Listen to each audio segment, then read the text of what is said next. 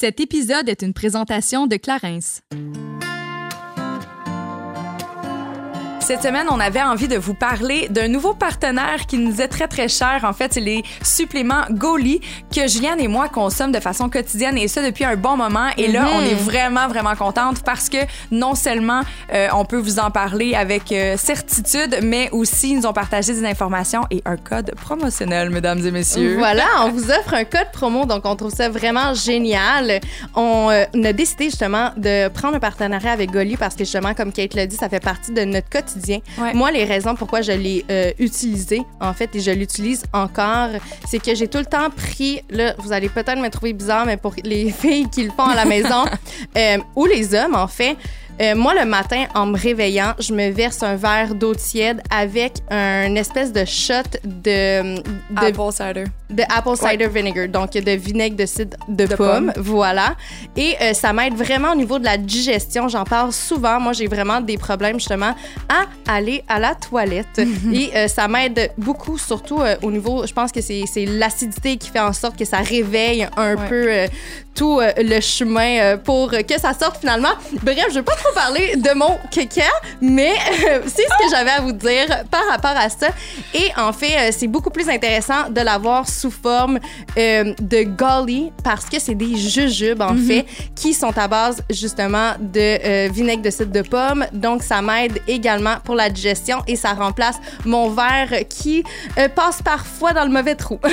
non, mais c'est un peu acide pour commencer sa journée. ça goûte pas très bon. Non, puis les gaulis sont super bons. À la limite, Mhm. j'ai de la difficulté à m'arrêter à la dose quotidienne. C'est vegan, fait que c'est fait avec de la gélatine complètement végétalienne et c'est vraiment vraiment bon euh, à ajouter en fait à son quotidien pour maintenir une, une vie quotidienne en santé. Ça aide à optimiser son système immunitaire, la digestion comme Juliane l'a dit. Mais ça Euh, apporte un apport en vitamines, si je me trompe pas aussi. Exactement. Fait que ça, c'est super cool à ajouter dans, sa, dans son alimentation quotidienne. Et quelque chose que j'ai vraiment été euh, très heureuse de voir, c'est que chaque bouteille Goli achetée University.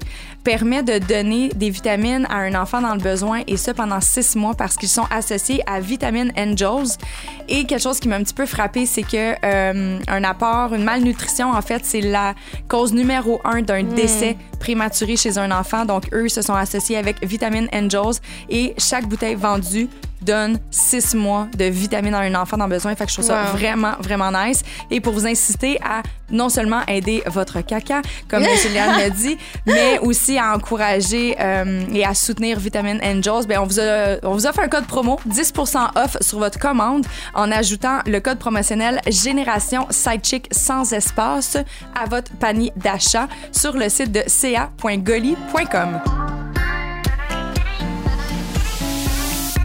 Salut, ici Juliane. et Kate et on vous souhaite la bienvenue sur notre podcast Génération Sidechick où nous allons démystifier la réalité des femmes de notre génération. Cette folle décennie qui a la trentaine. C'est avec ouverture et vulnérabilité que nous abordons des sujets variés afin de mener une vie d'adulte pleinement épanouie. Du contenu éducatif qui, par son authenticité, permet de faire tout simplement du bien. Alors servez-vous un verre et restez à l'écoute. Cheers!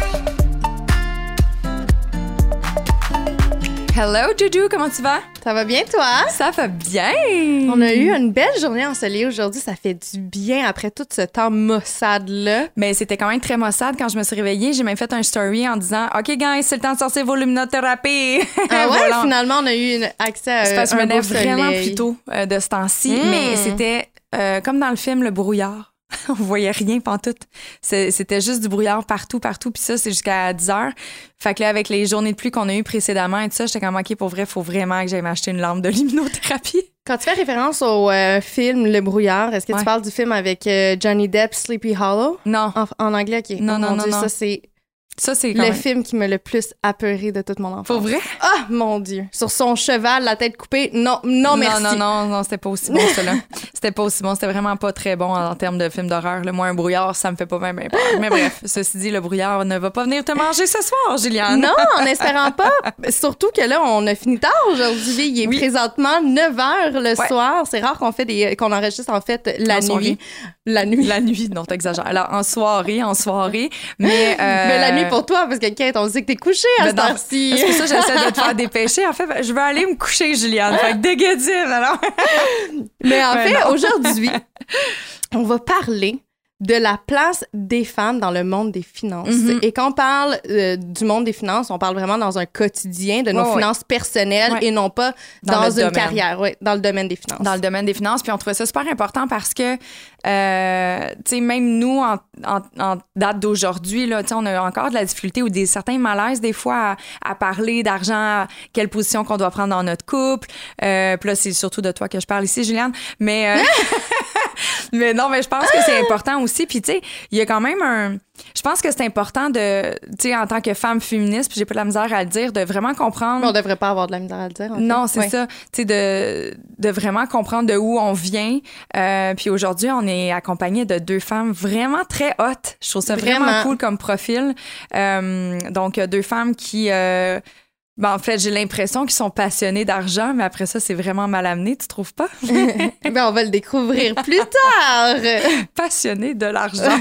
mais toi, euh, tu sais, j'ai comme déjà un aperçu, là, mais j'ai jamais vraiment été au parfum de c'était quoi ta relation avec l'argent proprement dit? T'as-tu une bonne relation avec l'argent?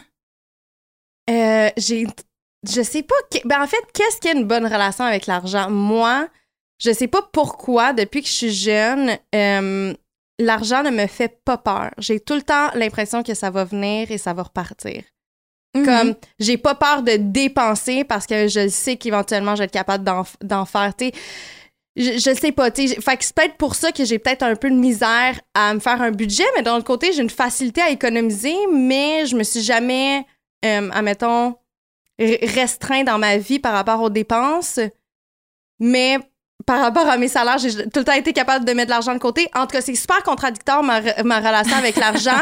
Euh, j'ai l'impression qu'elle est saine. Par contre, j'ai pas énormément d'éducation sur le sujet. Tu sais, je suis bonne pour économiser, investir. Pff, Je m'y connais pas tant que ça. Tu sais, oui, admettons, j'ai un actif, j'ai mon, j'ai, j'ai ma propriété, mais au-delà de ça, Pas je- tant que ça. Non. OK. Sinon, toi, Euh, hmm, je- euh, Mais parce- encore, Non, euh, mais c'est parce que je. Est-ce que je vais donner ma réponse ou c'est juste une comparaison par rapport. En fait, je pense que j'ai été vraiment teintée. Ma relation avec l'argent a énormément été teintée par rapport à ma famille.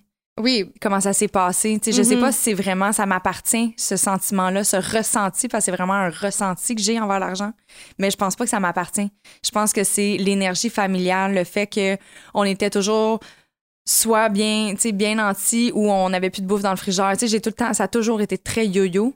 j'ai le goût de dire quelque chose. Quoi? J'ai l'impression que toi, c'est le contraire de moi, t'as comme peur d'en manquer. Moi, j'ai vraiment peur d'en manquer. Ouais. J'ai vraiment, vraiment peur d'en manquer. Parce que je sais c'est quoi compter ses sous pour prendre le bus pour aller à l'école. Puis si tu vas pas à l'école au secondaire, ben, tu tu te fais réprimander, là, t'es pas, c'est pas comme à l'université puis t'es autonome, là, tu sais. Fait que je, je, sais c'est quoi pas en avoir, puis moi, j'ai peur d'en manquer, mais de façon très contradictoire, je suis pas la meilleure pour en mettre de côté. C'est weird, hein? J'ai la misère à. Moi, je, je suis très bonne pour faire le budget. Fichier Excel Pro, ici, je suis vraiment bonne. Après ça, c'est de l'appliquer. Tu sais, je suis comme, on dirait que j'ai j'ai tellement de la difficulté à me priver justement au quotidien. Puis j'ai toujours été dans une situation, tu sais, comme là, c'est la première fois que d'une année à l'autre, j'en fais moins. J'ai toujours été vers le plus, plus, plus, plus, plus. Puis là, poup, là, je suis redescendue. Fait que là, j'ai comme. C'est là où j'ai 34 ans, j'ai comme repris conscience de Oh my God, je dépensais donc bien de l'argent dans les restaurants. Oh my God, j'allais donc bien souvent chez Cos. Oh my... Fait que là, on dirait que je m'en rends plus compte là parce que mon lifestyle a pas le choix de changer. J'ai plus les mêmes rentes qu'avant, étant donné les, les, les choix professionnels que j'ai fait dans la dernière année. Mais il De reste que- connaître la valeur de l'argent, c'est important. Exact. Puis ça, je trouve ça le fun, mais en ce moment, je trouve que le podcast, il risque de m'apporter énormément parce que, euh, ben, tu sais, j'ai, j'ai cette envie-là de, de m'enrichir, d'investir et tout ça. Puis euh, moi, la seule affaire, tu sais, j'ai peut-être pas, je- je sais que ça, ça revient, c'est, je sais que c'est énergétique, l'argent, tu sais, justement, si ça, ça sort, ben, c'est que ça va rentrer. Ouais. Euh, mais je sais pas, j'ai tout le temps eu l'impression que j'allais en avoir beaucoup dans ma vie. C'est comme un sentiment weird qui m'habite, puis je sais pas pourquoi. Mais moi, toutes les voyantes que j'ai vues m'ont tout le temps dit que j'allais jamais en manquer. Ouais, moi avec. Puis moi, je pense que mon sentiment, mettons, tu sais, tantôt je disais que j'ai pas peur de dépenser. Je pense que c'est aussi un peu un réflexe par rapport à l'éducation que j'ai reçue de mon père. Parce que mon père, tu sais, c'est quelqu'un qui a tout le temps euh, budgété, compté son argent. Tu sais, il vient justement d'une autre culture, tu sais, puis eux, ça a été très important pour lui, tu sais, justement, il vient d'une situation qui est un peu plus précaire au Vietnam. Donc, pour lui, il a comme gardé ces valeurs-là ici, malgré le salaire qu'il faisait, tu sais. Ouais. Fait que c'était très régimenté par rapport à l'argent. Tu sais, moi, je me rappelle quand j'étais jeune, si je voulais, admettons, m'acheter une passe d'autobus, ben mon père, il me demandait de faire des comparatifs. Combien de fois que tu vas prendre l'autobus? Est-ce que c'est mieux, justement, d'acheter les passes euh, à la fois ou de t'acheter la passe du mois? Qu'est-ce qui revient le plus rentable? Fait que je faisais cet exercice-là, j'étais toute jeune. Fait que je pense que ça, ça m'a comme un peu, pas dégoûté, mais j'ai comme voulu m'éloigner de ce, Ouais. de, de, de ce thinking-là parce que moi, je me suis tout le temps dit, moi, je vais jamais me restreindre en tant qu'adulte. Fait que je pense que c'est pour ça là, que j'ai pas peur de, de, de, de dépenser, mais j'ai quand même le côté à mon père d'économiser. C'est cool, ça. Donc, je suis comme pognée entre les deux. Ben non, t'es quand même le meilleur des deux mondes, je pense. Ouais. Tu te prives pas, mais en même temps, t'es t'es toujours backé. Ouais. Voilà. Fait que non, bref, en ce que chose certaine, aujourd'hui, on va en prendre vraiment Oui. plein d'affaires. Plein d'affaires. Plein d'affaires. Mais avant d'aller dans ces affaires-là, justement, on va passer à la minute Clarisse, ma chum. Est-ce que t'écoutes Si on s'aimait? Non, je sais, tu m'as dit qu'il Ah, fallait que je le commence. Pourquoi? Il y a quelqu'un qui Parce parle qu'il y a avec un quelqu'un qui parle comme ça. un anglophone, puis ça me fait. euh, en tout cas, je trouve ça très charmant. Bref. Si tu veux, les- je peux te faire la minute. Je suis comme ça, ma chum. Mais pour les gens qui écoutent l'émission, vous savez de je parle. Bref, aujourd'hui, on parle de l'écran solaire multiprotection. Et là, même si on s'en vient vers les temps plus maussades, c'est quand même important de porter une protection solaire à l'année Oh, longue. Oui, mesdames. Et ce qui est cool avec ça, c'est vraiment une, euh, c'est une nouvelle en fait formule qui est euh, UV 50. Ça vient protéger non seulement des rayons soleil, c'est vraiment une formule qui a été adaptée pour le quotidien. Donc la femme euh, citadine qui a besoin de juste se protéger parce qu'on s'en rend pas compte, mais juste de nos entrées sorties du bureau, notre peau est exposée au soleil, fait qu'il faut la protéger. Mais en plus, mesdames. Ta ta ta ta ta. Roulement de tambour. Ça protège de la lumière bleue. Voilà, je sais pas quoi dire d'autre si vous l'avez pas déjà acheté. Moi, si j'étais vous, je serais déjà sur le clarins.ca en train de la commander. Et là, pour ceux qui ne savent pas d'où provient la lumière bleue, je parle de tous les écrans qui nous entourent et Dieu seul sait qu'il y en a énormément. Eh ben non, mais pas juste seul Dieu le sait, euh, je le sais aussi. L'ordinateur, le, cellulaire, la tablette, la télé, tu sais, tout ça. On en a parlé dans notre podcast sur la consommation électronique. Oui. Euh, je vous invite vraiment à l'écouter d'ailleurs, c'est un super bon épisode, mais ça a vraiment des effets néfastes non seulement sur notre peau, mais notre santé mentale aussi. Donc, je peux vous dire d'emblée que l'écran multiprotection va protéger votre peau, votre santé mentale. Ça, je le sais pas. mais bref, elle est là pour vous. Texture légère, disponible pour tous les types de peau. Euh, il conseille de la mettre le matin, inévitablement, pour la protection de la journée. C'est clairement pas la nuit, à moins que vous êtes weird et vous dormez dehors. non, mais- exactement, mais c'est ce que j'allais dire. Généralement le matin, les amis. Généralement le matin. Disponible au coût de 46 dollars pardon, dans une pharmacie proche de chez vous ou sur clarins.ca. Nous sommes bien heureuses aujourd'hui de recevoir en studio Elle Investit, une avocate de formation passionnée par les finances personnelles. C'est en 2018 que la jeune femme développe un intérêt pour l'investissement, mais se rend bien rapidement compte qu'il y avait peu de ressources adressées aux femmes. Avant d'y remédier, elle décide d'accompagner les femmes en démystifiant le monde des finances à travers sa page Instagram Elle Investit. Du contenu original, simple et humoristique pour jaser de finances au féminin, bien que les informations soient également pertinentes pour les hommes. Alex est conseillère en sécurité financière, représentante en épargne collective et conseillère en assurance et rente collective chez Stratège Gestion de patrimoine, une entreprise familiale de deuxième génération. Elle termine présentement son baccalauréat en finance au HEC et entamera par la suite sa formation académique afin d'obtenir son titre de planificatrice financière de l'IQPF. Voilà, je l'ai pas moffé celle-là. Cette jeune femme passionnée a pour mission le développement de la femme en affaires et particulièrement dans le domaine des finances. Elle encourage les femmes à briser le plafond de verre et elle se donne comme priorité d'éduquer ses clientes par rapport à l'indépendance financière et à une planification financière optimale et complète. Bonjour, mesdames, comment ça va? Ça va bien, vous? ça va bien. Êtes-vous gênée? C'est la première fois, en fait, que les deux, vous faites un podcast. Oui, absolument. est-ce que ça vous stresse? Pas du tout. Ils sont juste un peu coincés par en arrière. là. Mais en fait, ben, tu sais, c'est toujours un 5 minutes D'adaptation. Réchauffement. Oui, oui. Ensuite de ça, Il y a juste, il y a est- juste 1,3 million de personnes qui vont vous écouter, c'est tout. Mais c'est ce que je trouve intéressant. Alex qui adore. Alex, en fait, que je connais de Jordan, mon copain, qui est. euh, ben, vous êtes très bons amis depuis. euh, Depuis longtemps, Des depuis qu'on a lustres? 15 ans. Ah ouais, hein? Ouais, fait que ça fait des années et des années. On a vu l'évolution de chacun. Pour le mieux Et pour le pire. non, mais c'est ça que j'allais me dire. J'étais comme là, on est rendu où, là? C'est tout le temps moi qui fais le petit euh, l'avocat du diable. J'adore. Sinon, on a Carman avec nous, euh, de son pseudonyme Elle Investit. Ça va être le fun de pouvoir avoir euh, une discussion avec toi parce qu'on adore ta page Instagram. Fou fan. Vraiment? Vraiment. On l'a découvert, en fait, euh, dernièrement, puis on était comme définitivement, on va la recevoir sur le podcast. Ben, merci beaucoup. Je suis vraiment contente de l'invitation. Puis euh, les sujets qu'on va parler ce soir, je suis vraiment euh, très excitée. Yeah, Très cool. Mais là, j'ai une question qui a vraiment pas rapport. là. Mais c'est toi qui fais tout le contenu de ta page? C'est tout moi. Oh mon Dieu, j'étais Ouais. certaine que non. Tu veux Ah pas ouais? venir travailler? Non, mais le même le de- visuel et tout, là. Le visuel et Mon tout. Dieu, viens travailler avec nous autres. On a besoin de toi. Mais avec Canva, c'est quand ouais, même je assez... sais, mais on n'est peut-être pas aussi talentueuse que toi avec Mhm. Canva, je pense. J'ai comme une facilité euh, naturelle avec... euh, tu sais, même si j'ai jamais étudié en marketing, je sais exactement comment présenter l'information, comment euh, à ce que ça soit punché, comment est-ce que les ça soit accessible et compréhensible pour les gens. Mhm. Ouais. Mais justement- t'as quand même une- un emploi à temps plein Oui. oui. dans un tout autre domaine. Oui.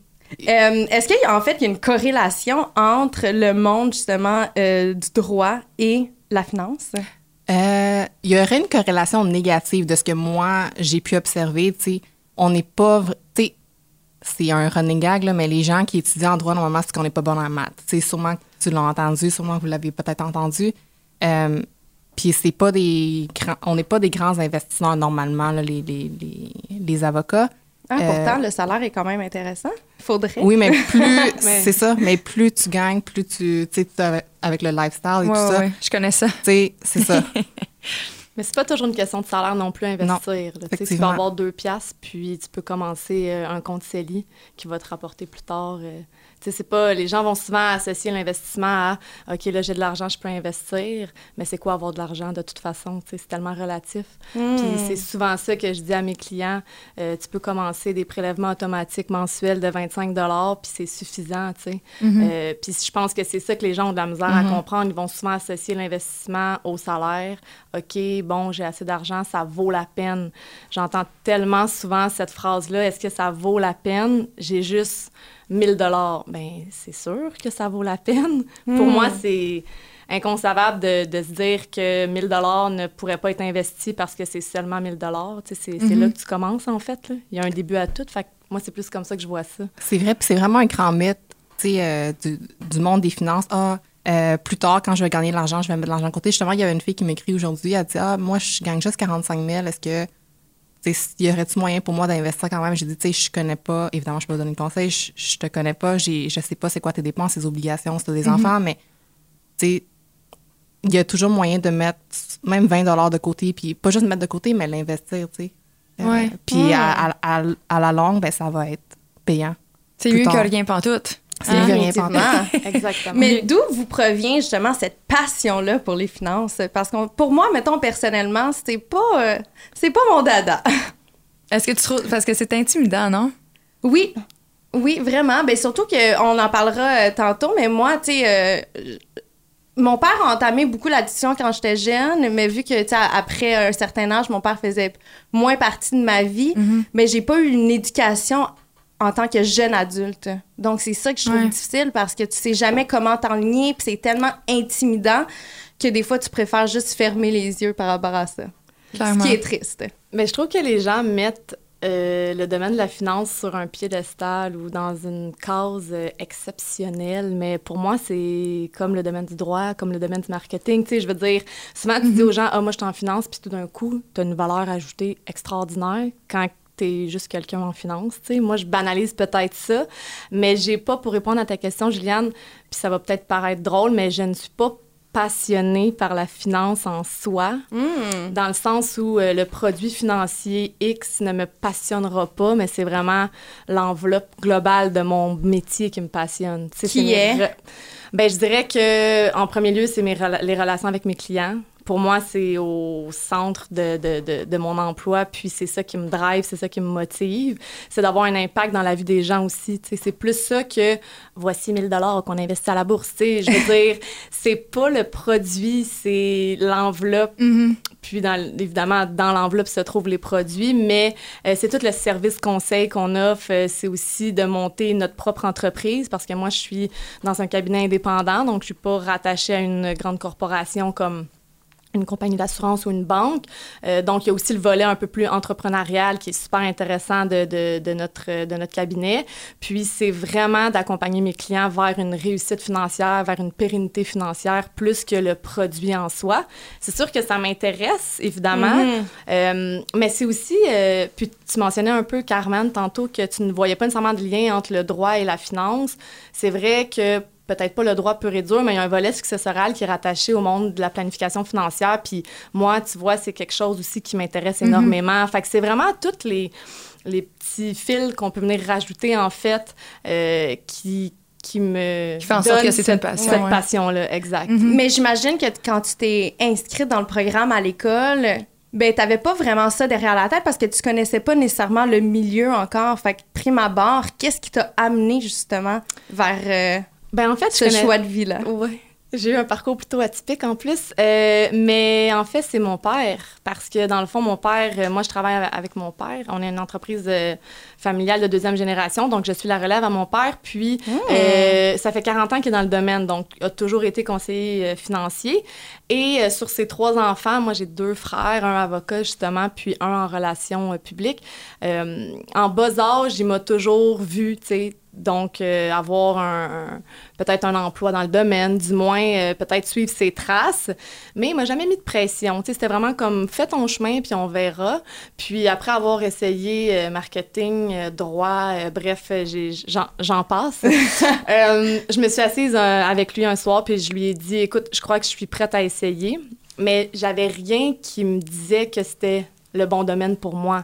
On dirait que j'étais peut-être rendue au point dans ma vie où j'avais fait des essais-erreurs, je savais exactement ce que je voulais pas, Euh, je savais qu'est-ce qui était pas pour moi. Puis j'ai intégré dans le fond le cabinet à mon père à titre d'adjointe administrative, là. donc je le suivais en rendez-vous client, Euh, je faisais un petit peu euh, des tâches administratives, puis j'ai eu la piqûre. J'ai vraiment eu la Ah. piqûre des relations avec les clients. Puis euh, c'est comme ça en fait que j'ai débuté ma carrière dans le domaine. Mais c'est dis-moi si je me trompe, mais tout ce que tu as fait au fil de ton parcours, finalement, en date d'aujourd'hui, il y a quand même un petit peu de tout ça qui se retrouve dans ton quotidien, non? Absolument. C'est ça Puis- qui est le fun quand on voit des parcours décousus, tu sais. Je, pourrais- je, je parlais de la même chose. À un moment donné, j'étais comme, ah, tu sais, j'ai commencé en psycho, après ça, j'étais en fashion marketing, après ça, j'étais en médias. Mais tu sais, aujourd'hui, je- regarde ce que je fais avec le podcast. Il y a full psycho, là. À fond la caisse. On est full dans le fashion, dans notre quotidien, puis dans ce qu'on fait. Ben, la communica- commercialisation. la commercialisation, le marketing, la publicité, j'en fais par défaut. Fait que, tu sais, je pense que, tu sais, les, en tout cas, bref, s'il y en a à la maison qui, qui nous écoutent, sont un petit peu découragés parce sont comme, oh my god, j'aimerais ça aller là, mais là, tabarnouche, je viens tellement d'une autre sphère. Tout, tout, tout va être utile at the end of the day, tu sais. Absolument. Moi, je trouve que je vois ça comme tu ajoutes des briques à ta maison. Tu sais, C'est sûr qu'à un moment donné, tu, tu dois te placer. Là. Tu sais, Ça va faire d'essayer 12 programmes. Mais je crois qu'il y a une raison d'être à mon parcours. Je ne serais pas la personne que je suis aujourd'hui. Puis Ouais. je ne pense pas que j'aurais intégré le domaine euh, de la planification financière, donc de la finance personnelle, à 22 ans. Ouais. Tu sais, déjà qu'à 25 ans, ma crédibilité est moindre que peut-être quelqu'un qui a 40 ans, évidemment, parce que c'est normal. À 22 ans, petite femme blonde qui arrive euh, en rendez-vous client, c'est sûr que tu as des croûtes à manger. Mais Donc, tu aurais euh, peut-être été découragé justement, tu sais, d'avoir commencé à 22 ans versus Peut-être. Ou maintenant. ça y aurait donné la, la fougue? Oui, peut-être, mais ce que je sais, c'est que je ne regrette rien de mon parcours. Puis, euh, il y a eu raison d'être dans le fond, puis ça, ça, ça Mhm. fait la professionnelle que je suis aujourd'hui. Donc, euh, ouais, voilà. Mais moi, j'ai beaucoup de respect pour le métier que tu fais. Puis, comme je te disais tantôt, c'est moi, personnellement, j'ai une conseillère, puis je, je l'adore. Euh, salut Chanel, mon petit de Planica. Euh, la salue. On salue Puis, Chanel. puis je, puis je- je sais que je suis une cliente difficile. Puis, tu sais, t'en as sûrement aussi également. Euh, je pose énormément de questions. Tu sais, c'est... J'ai une relation de... Parce qu'on aspire à avoir une relation de confiance avec ta clientèle. C'est important de bâtir ça puis de- d'entretenir ça. Puis moi, je l'ai avec, avec Chanel, puis je, je vois la plus-value qu'elle a euh, Mhm. dans mes investissements et tout ça. Euh, puis moi, en fait, j'ai toujours été de nature curieuse. C'est pas nécessairement... Bon, elle a failli ramasser sa cadeau. Les yeux. Désolée, girls. Mais non, mais non, ça va. Mais je suis contente que tu sois dans cette direction-là? Parce que justement, tu sais, toi, ta vocation pour les finances, ah, tu sais, c'est complètement autre chose. Tu as vraiment, on dirait, une mission d'air, d'être, pardon, qui, qui s'interpose au travers de ta page puisque tu en fais des finances aujourd'hui. tu sais. Oui, parce que... C'est plus que juste investir de l'argent. Oui, oui, parce que il y a, tu sais, je l'ai- réalisé puis je l'ai vécu il y a trois ans. et demi. Tu sais, c'est difficile, c'est un monde intimidant. Moi, quel- je suis pas quelqu'un qui, qui a peur de poser des questions. Là, mettons, sais, je vais déranger ma conseillère, je vais, je vais lire, je vais écouter des podcasts. Puis moi, ce que j'aime plutôt, c'est de faire des liens. J'ai toujours aimé ça, faire des liens depuis que je suis jeune. Puis dans le monde des finances, ce que j'aime, c'est, en fait, c'est le contexte macroéconomique dans lequel on vit, la politique euh, monétaire, euh, le contexte social, puis tout ça ensemble euh, fait en- tu sais, a un impact sur le portefeuille, puis c'est ça qui m'intéresse.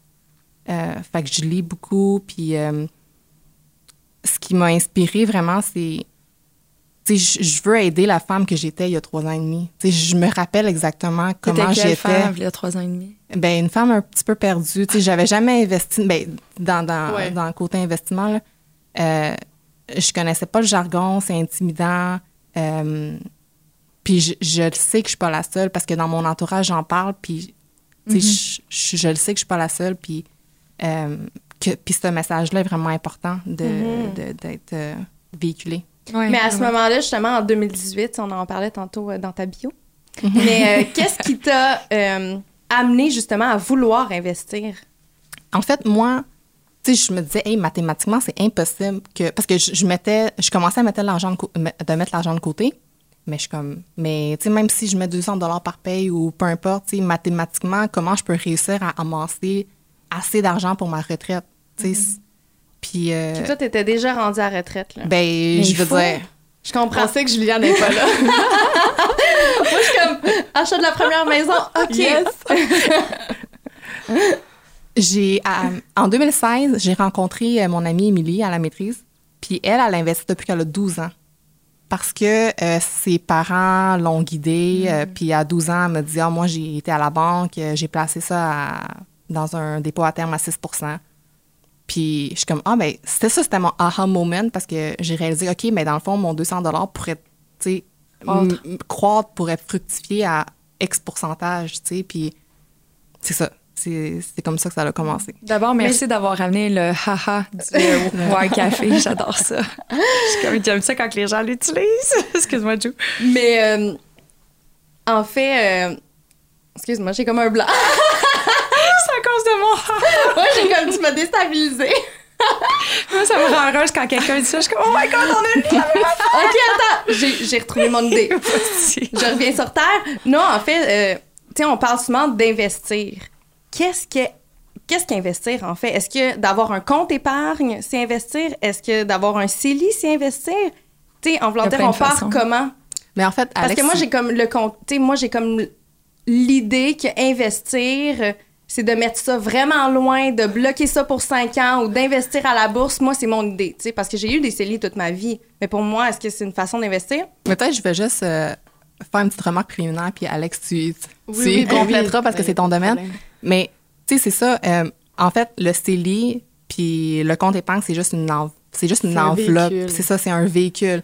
Puis dans le fond, t'as bien beau euh, transférer ton 200 à chaque paye à l'intérieur de ton CELI, si tu n'achètes rien, si tu ne mets pas ça dans un produit financier, puis là, Alex pourrait me renchérir là-dessus, ben, je veux dire, ton, ton 200 pas la va pas croître à... Ouais. Ben souvent, c'est que les gens confondent le véhicule, donc c'est l'IREER, euh, par exemple, dans des placements enregistrés, à est-ce que je suis investi? Mais j'ai beaucoup de clients euh, que je demandais As-tu un CELI? Oui, parfait, envoie-moi ton relevé. Ils n'ont pas de relevé parce que c'est un CELI à intérêt zéro. Tu sais, je veux dire, bon, 0,2, peu importe, qu'on ouvre via notre banque, des fois notre institution financière, Ouais. mais tu n'es pas investi. Ton argent est simplement déposé dans ce véhicule-là qui, comme tu le dis, te paraît plus lointain, intouchable et donc j'investis. En fait, le terme, ce serait j'économise dans Ouais, ce cas-ci. D'accord. Quand tu investis, tu peux investir en fonds communs, en fonds distincts ou en titres directement à la bourse. Donc euh, là, notre argent, elle est vraiment placée en actions, en obligations ou dans des titres directement.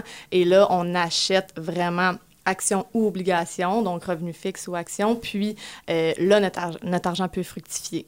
Donc, euh, quand on est investi, c'est qu'on est investi dans le marché. Si tu as juste un CELI qui est... Libre d'impôt. Oui, ton CELI est toujours libre d'impôt, mais je veux dire... si Ça t'aide à la fin de l'année pour justement tout ce qui est euh, au niveau euh, fiscal, mais pas le reste, c'est ça? Non, en fait, tu peux avoir un CELI qui est investi comme un CELI qui est non investi. C'est vraiment, le CELI, c'est juste l'enveloppe qui recouvre ton argent. Je comprends. Puis oui, il y a Après ça, dans quelle poche va aller l'enveloppe? Là est la question. Voilà. Mais c'est drôle parce que moi, en fait, euh, pour les personnes qui le savent pas, j'ai travaillé à la Banque nationale pendant. ça je te- paraît je te vois. Je te vois avec ta petite jette de cigarette. Qu'est-ce que tu faisais à la banque? Non, mais j'étais en fait euh, teller. Donc, Ok. euh, les. euh, Au comptoir? Ouais, au comptoir. J'étais très rapide. On m'a gardé pendant très longtemps. mais en fait, j'ai travaillé là pendant quatre ans et moi, c'est un peu comme ça que j'ai commencé à euh, mettre mon argent dans des REER. Aussi, je suis issue euh, d'un père qui est vietnamien. Puis lui m'a tout le temps parlé de l'importance d'avoir une stabilité financière, d'économiser.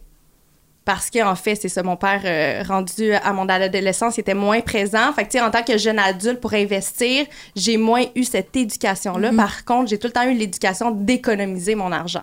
Chose que j'ai fait depuis un très jeune âge. C'est ce qui m'a permis, en fait, d'acheter mon euh, condo que j'ai présentement.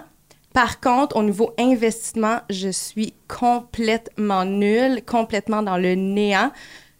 Et j'ai l'impression que maintenant, vu que moi, mon plan dans deux ans, ça serait de, de racheter, donc de vendre la propriété que j'ai en ce moment et d'acheter, j'ai l'impression qu'en deux ans, ben, ça me sert un peu à grand-chose d'aller investir et placer mon argent. Est-ce que ça, c'est une mauvaise façon de penser? Mais c'est parce que ce que je, je remarque, c'est comme les gens, c'est all or nothing. Mais c'est parce que tu peux, tu peux Parce dire. que moi, j'ai l'impression que tu mets ton argent de côté et après, c'est intouchable. Mais non, mais il y a Non, plein de non, facteurs. non. Non, puis tu sais, ça tout, dépend c'est de chaque situation. Puis c'est sûr que nous, il y a une analyse qui est faite euh, en termes de profil d'investisseur. Tu sais, si tu me dis, ben écoute, moi, je viens de voir, je veux investir, j'ai une raison de placement de deux ans et mon objectif est de décaisser cet argent-là pour un cash down, ben tu seras peut-être pas 100 investi en action. Tu sais, euh, il y a aussi... euh, un REER que tu, tu pourrais me dire, ben écoute, moi, mon REER, c'est strictement pour ma retraite. Euh, on a une raison de placement de 45 ans. Ben là, on va peut-être pouvoir être plus agressif en termes d'investissement. Mais c'est pas vrai que si tu as un horizon de placement à très court terme, qu'automatiquement, tu ne peux pas investir. Par contre, le temps est le meilleur ami de l'argent. Ouais. Et donc, si tu as un horizon de placement à court terme, souvent, c'est sûr que, euh, est-ce que c'est contradictoire d'investir? Je dirais pas que c'est contradictoire, mais c'est plus risqué. Parce que si tu accuses des périodes baissières, c'est sûr que ton capital va euh, devoir remonter, évidemment. Et si tu dois décaisser à un moment X et que tu es en- encore en baisse dans ton portefeuille, ben, tu vas concrétiser ta baisse et ça, ça va devenir une perte au moment du décaissement. Donc, c'est un petit peu la nuance à faire. C'est pas que ça sert à rien si tu as un horizon de placement à court terme, c'est juste que les risques sont pas les mêmes, puis il faut que tu évalues ta situation et surtout pourquoi tu as besoin de ce capital-là. Tu sais, tu pourrais me dire, écoute, moi, je veux jouer avec mon argent. On investit directement à la bourse dans un titre de compagnie X et peu importe les, fluctuations, c'est pas grave parce que ce- cet objectif d'investissement-là était pour jouer. Mais c'est sûr que si tu me dis, écoute, prends mon 100 000 puis joue avec à la bourse, mais c'est pour ton cash down de condo, tu vas peut-être moins m'aimer si euh, on a fait du moins 50. Tu sais, Un peu moins. Donc, c'est vraiment, il y a une analyse aussi. Mhm. derrière euh, le fait d'investir. Puis, il faut aussi enlever euh, les mythes ou les mauvaises croyances de dire qu'un CELI, par exemple, ça rapporte pas. Ou un REER, Mhm. c'est c'est safe. C'est pas vrai. Premièrement, c'est ton profil d'investisseur qui va décider quel investisseur, investisseur tu es. Donc, est-ce que tu as un profil plus agressif, moins agressif? Puis ensuite de ça, ce n'est qu'un véhicule, le CELI et le REER. C'est une enveloppe. Donc, tu peux être investi en REER et être 100 en action ou même être, être directement à la bourse. Puis, même, même chose pour le CELI. là. Donc, euh, Puis, tu sais, euh, ce que je disais de, du all or nothing, c'est, mettons, tu as 100 à investir. Tu sais, 100 000 ou 100 même chose, mais, tu sais, c'est pas t'as pas besoin que le- ton 100 aille nécessairement au même produit. Tu sais, tu peux splitter. Mettons, tu dis, OK, ben il y a, y a 20% là-dedans que je vais, j'en ai pas besoin pendant jusqu'à ma retraite. Fait que je peux y aller plus agressif, comme Alexa disait. Puis 80% mais moins agressif parce que j'en aurais besoin. Ouais.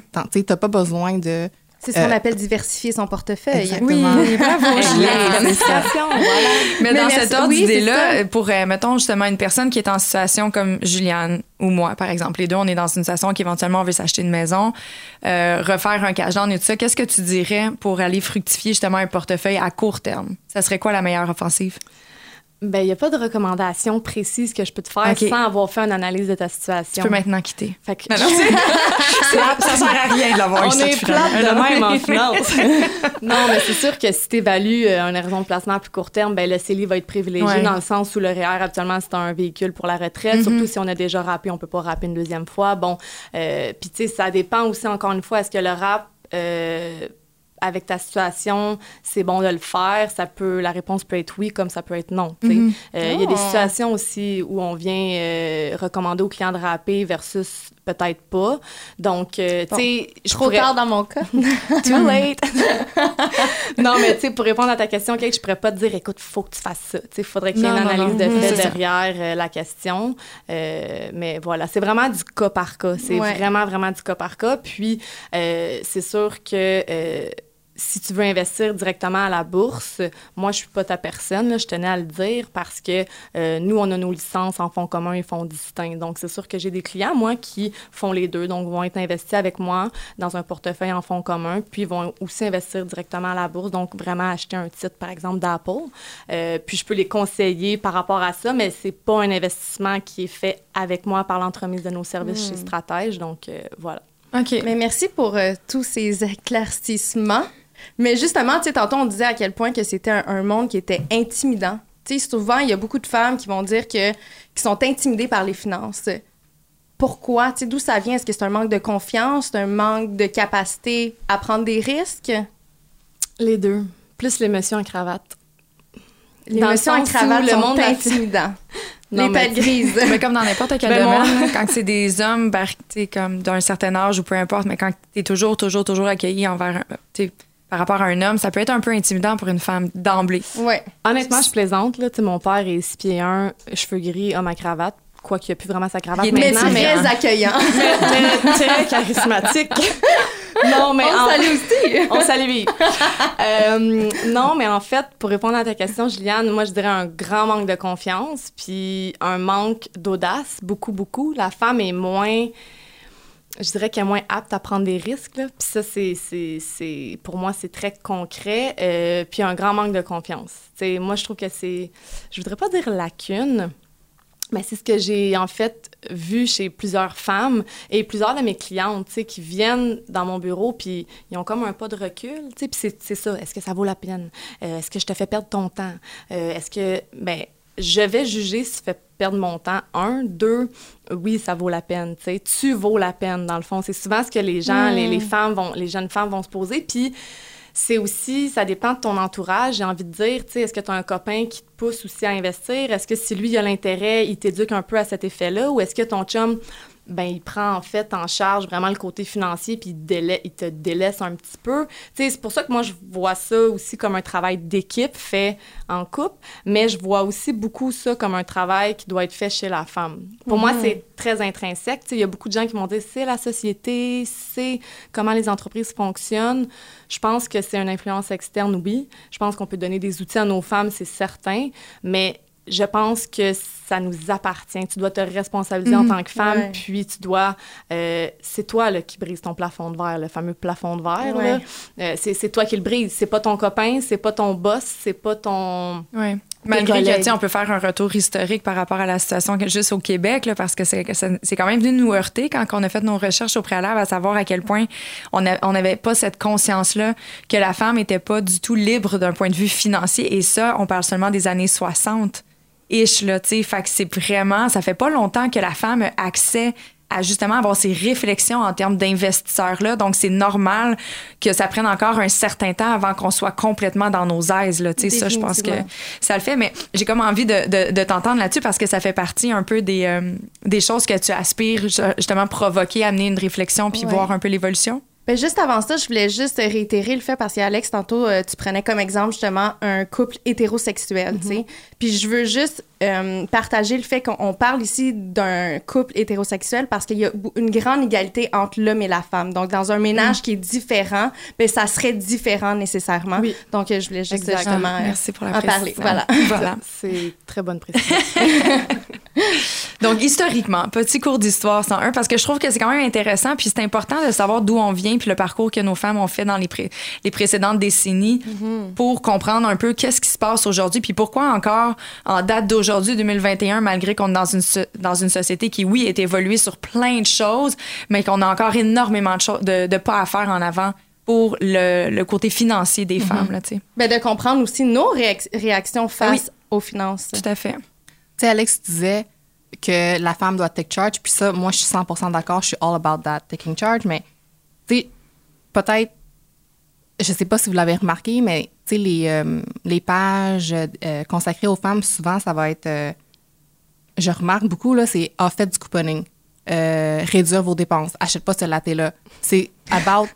mais c'est vrai, oui, c'est vrai. on est encore en mode économie versus puis C'est condescendant. Ça, non, mais c'est que c'est très genré. Oui, puis ça, c'est comme si on est niaiseuse. Moi, j'ai l'impression, quand je lis ça, c'est comme, ben, tu penses que je suis C'est ça que je. Mais justement, dans les recherches, excuse-moi, c'est parce que mm. ça, me tape vraiment à l'œil, c'est que quand je faisais les recherches, ce que j'ai euh, dénoté, en fait, puis ce que j'ai lu, en fait, c'est pas moi qui l'ai dénoté, mais il y a des articles par rapport à ça.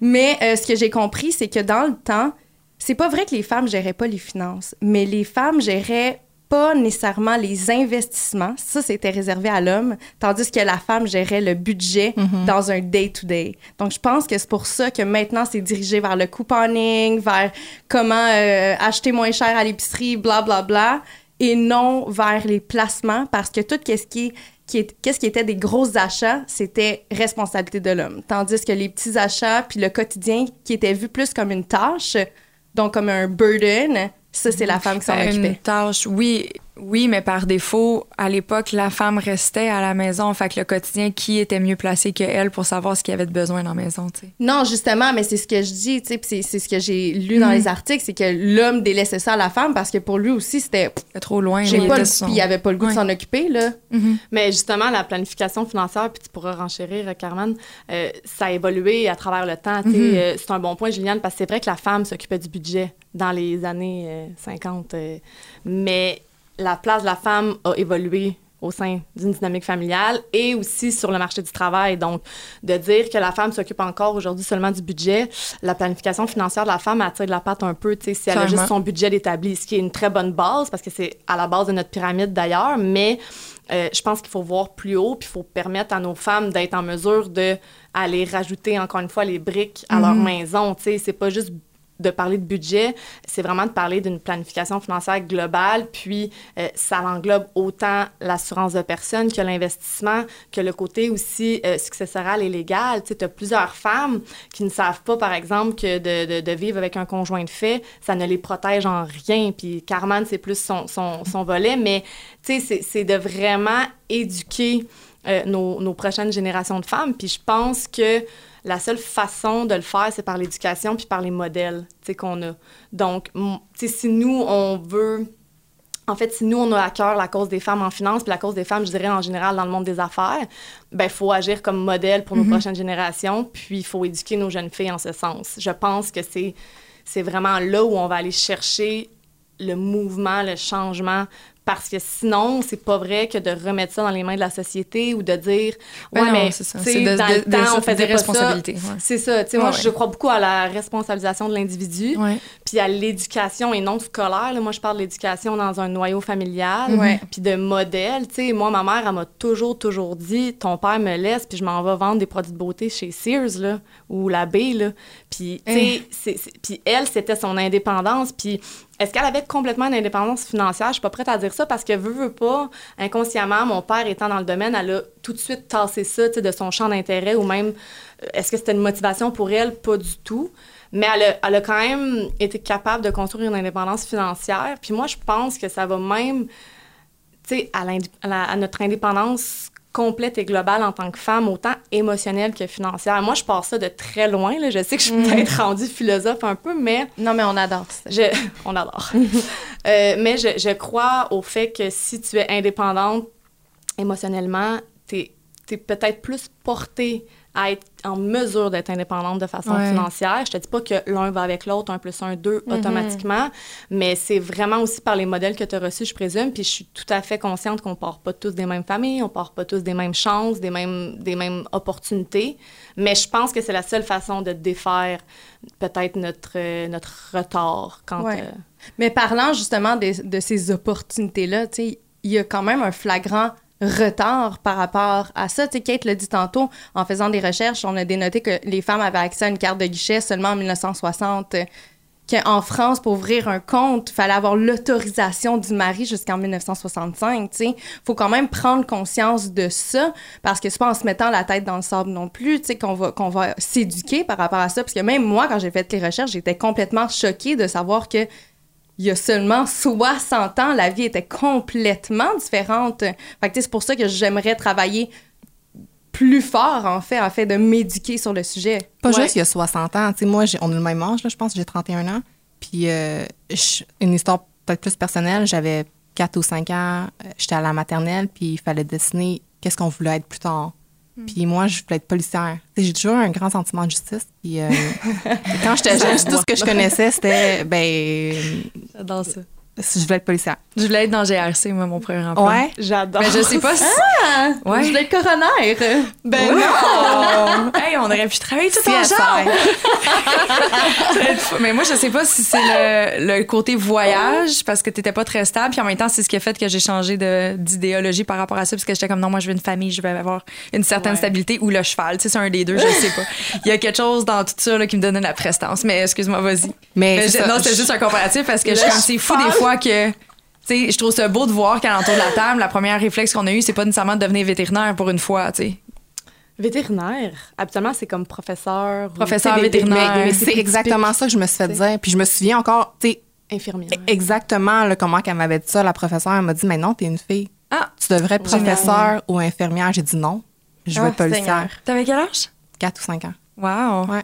Mais c'est c'est justement, moi, je trouve que c'est dans ce genre d'environnement-là où ça peut tellement avoir un grand impact. Les, les personnes clés dans ta vie qui viennent te livrer des messages de tu peux le faire versus ben non, tu peux pas le faire, tu es une femme. Ouais. Puis si je peux me permettre, vu qu'on est dans les histoires personnelles, euh, moi, je suis, je suis née avec deux frères.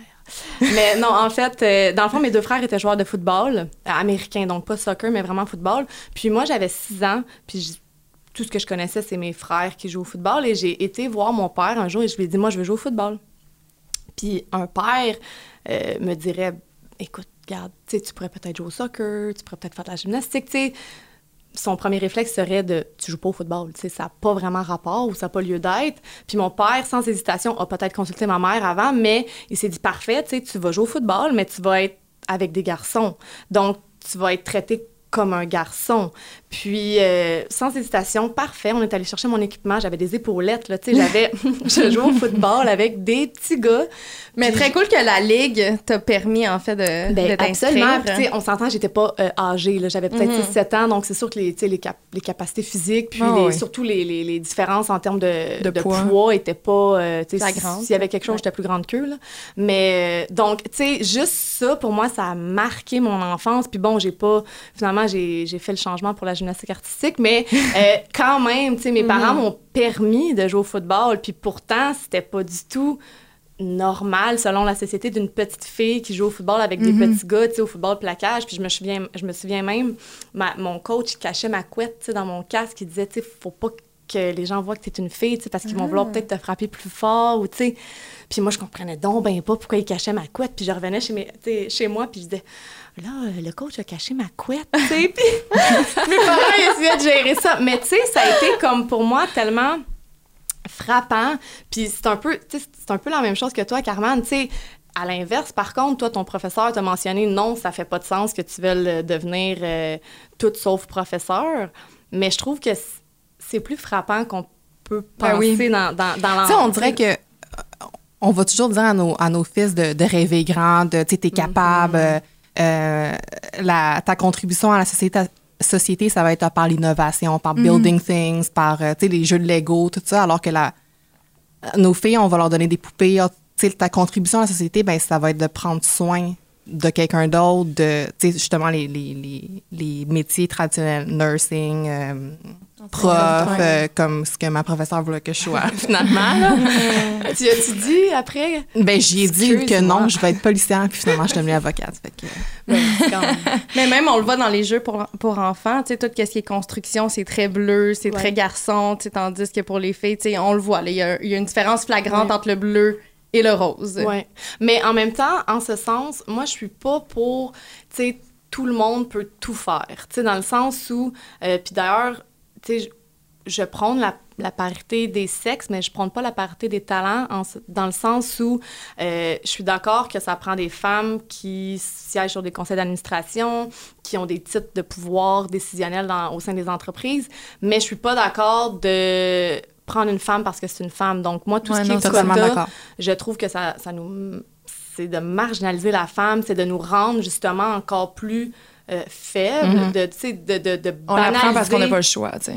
C'est ça, c'est de banaliser le talent ou c'est de dire parfait, on te choisit, mais tu n'as pas le talent. Donc, tu sais, moi, je suis pas non plus pour dire euh, bon, tous les petits gars doivent jouer avec des Barbies. Tu il y a une question aussi d'intérêt, Mhm. je crois, mais euh, je suis pas du tout pour la parité au sens euh, égal, égal du terme. Je suis pour donner des outils aux, aux deux sexes qui sont les mêmes outils, euh, mais je ne suis pas pour la parité euh, des, de talent. Je Ouais, trouve ouais, que ça nous, ça nous met dans un, dans un coin, puis je trouve ça complètement dégradant pour la femme. Mais je crois fortement au travail d'équipe. Tellement, Ouais. tellement, tellement, là, dans, dans toutes les sphères, autant en couple qu'en business, qu'entre amis. Puis ça passe de justement être fier des femmes fortes qu'on côtoie ou des, femmes qui sont capables de, de pousser leur carrière. Euh, puis ça passe aussi autant d'avoir un conjoint qui est capable d'être fier de toi, tu sais, qui est capable de te faire briller. Puis je pense que c'est de se relancer la balle. Tu sais, ça veut pas dire que parce que tu es avec une femme de carrière, ton copain n'a pas de carrière ou ton copain n'a pas de couilles. Tu sais, désolé pour le Ouais. mot couille, mais, mais tu sais, euh, au contraire, tu sais, souvent on dit derrière chaque grande femme a un grand homme, mais derrière chaque grand homme a une grande femme aussi. Puis je pense que c'est la beauté d'un couple équilibré, surtout de nos jours, où la femme prend plus de place sur le, le- le milieu euh, du, du travail, c'est d'être capable de se relancer la balle puis de se dire, OK, là, toi, c'est à toi de briller pendant cette année-là, ben moi, je vais faire plus de tâches à la maison ou, ou- ou vice-versa, sais. Pour moi, c'est vraiment comme ça que je le vois, plus en travail d'équipe, puis c'est aussi en éduquant nos petits gars. C'est pas juste d'éduquer les femmes, puis c'est pas deux clans, on se sépare, là, puis euh, euh, les femmes, c'est les femmes, puis il faut travailler sur nous, puis les... Non, tu sais, au contraire, moi, je vois plus comme... OK, on travaille ensemble pour faire briller la femme, pour la faire avancer dans le monde des affaires, dans le monde de la finance, mais on fait aussi en sorte que l'homme euh, conserve sa place, puis conserve ses qualités qui lui ont permis de peut-être monter les échelons plus rapidement que nous. Mhm. C'est Mais comme tu ça le dit, c'est de permettre aux, aux femmes d'accéder au métier qu'elles désirent, en fait. Tu sais, C'est vraiment ça, l'égalité euh, tu sais, à la toute fin. Au métier, sais- au portefeuille. Exactement. Mais tu sais, moi, je me demande, tu sais, une question qui est quand même très fondama- fondamentale, mais pourquoi est-ce que le monde des finances est traditionnellement réservé aux hommes? C'est une bonne question. Ben, Ben, je présume que ça part de. Ben, ça part premièrement du fait, comme Carmen l'a dit, que la femme était attitrée à un, à un, Un rôle de un rôle de très, très caring. Donc, Ouais. euh, professeur, infirmière, Ouais, euh, aide-soignante, euh, euh, éducatrice en garderie. Puis, tu sais, ça, il va toujours y en avoir. Tu sais, on a quand même des, des qualités en tant que femme qui nous permettent de, de briller dans un certain emploi que l'homme, peut-être, ne va pas exceller euh, comme nous, on, sait le faire, tu sais. Euh, mais je suis pas d'accord pour le monde de la finance que la femme ne peut pas exceller comme l'homme le fait. Je pense que c'est tout simplement par habitude. Sais, je veux dire, par... Oui, il y a encore des, il y a des paradigmes. Ben- c'est comme en, en investissement en ventures, capital, c'est encore très masculin. c'est ça. Euh, tu sais, il y a des domaines qui, tant aussi longtemps qu'il y a des femmes qui, justement, vont pas briser. Comme, c'est quoi ton expression? plafond de verre. Le plafond de verre. Ben, ça va prendre un certain temps avant d'amener, justement, une visibilité puis de dire aux autres femmes, hey, toi aussi, t'es capable, toi aussi, t'es capable, il est temps. Puis peut-être que. Sais, peut-être qu'il y a des femmes qui n'ont pas envie de se retrouver en date d'aujourd'hui puis d'être les premières qui se retrouvent dans un environnement complètement masculin, surtout après la- les vagues de dénonciation, tout l'harcèlement sexuel, le, le ça. Peut-être que c'est même pas le, le- le- côté du travail ou de l'emploi ou des tâches en tant que tel, mais c'est peut-être l'environnement qui devient vraiment intimidant. Puis, hey, je sais pas si je suis prête à me, mettre- à me mettre là-dedans, tu sais. Je le sais pas. Fait que, tu sais, ça- il, va, il va falloir que certaines femmes prennent les premiers risques, les premiers pas pour que ça vienne se stabiliser. Mais, tu sais, Ou l'écart salarial entre les deux sexes. Ça pourrait mais être ça aussi. ça, j'ai trouvé ça super intéressant. Ouais. Puis euh, on t'en parle beaucoup sur ta page Instagram, Carmen, l'écart salarial.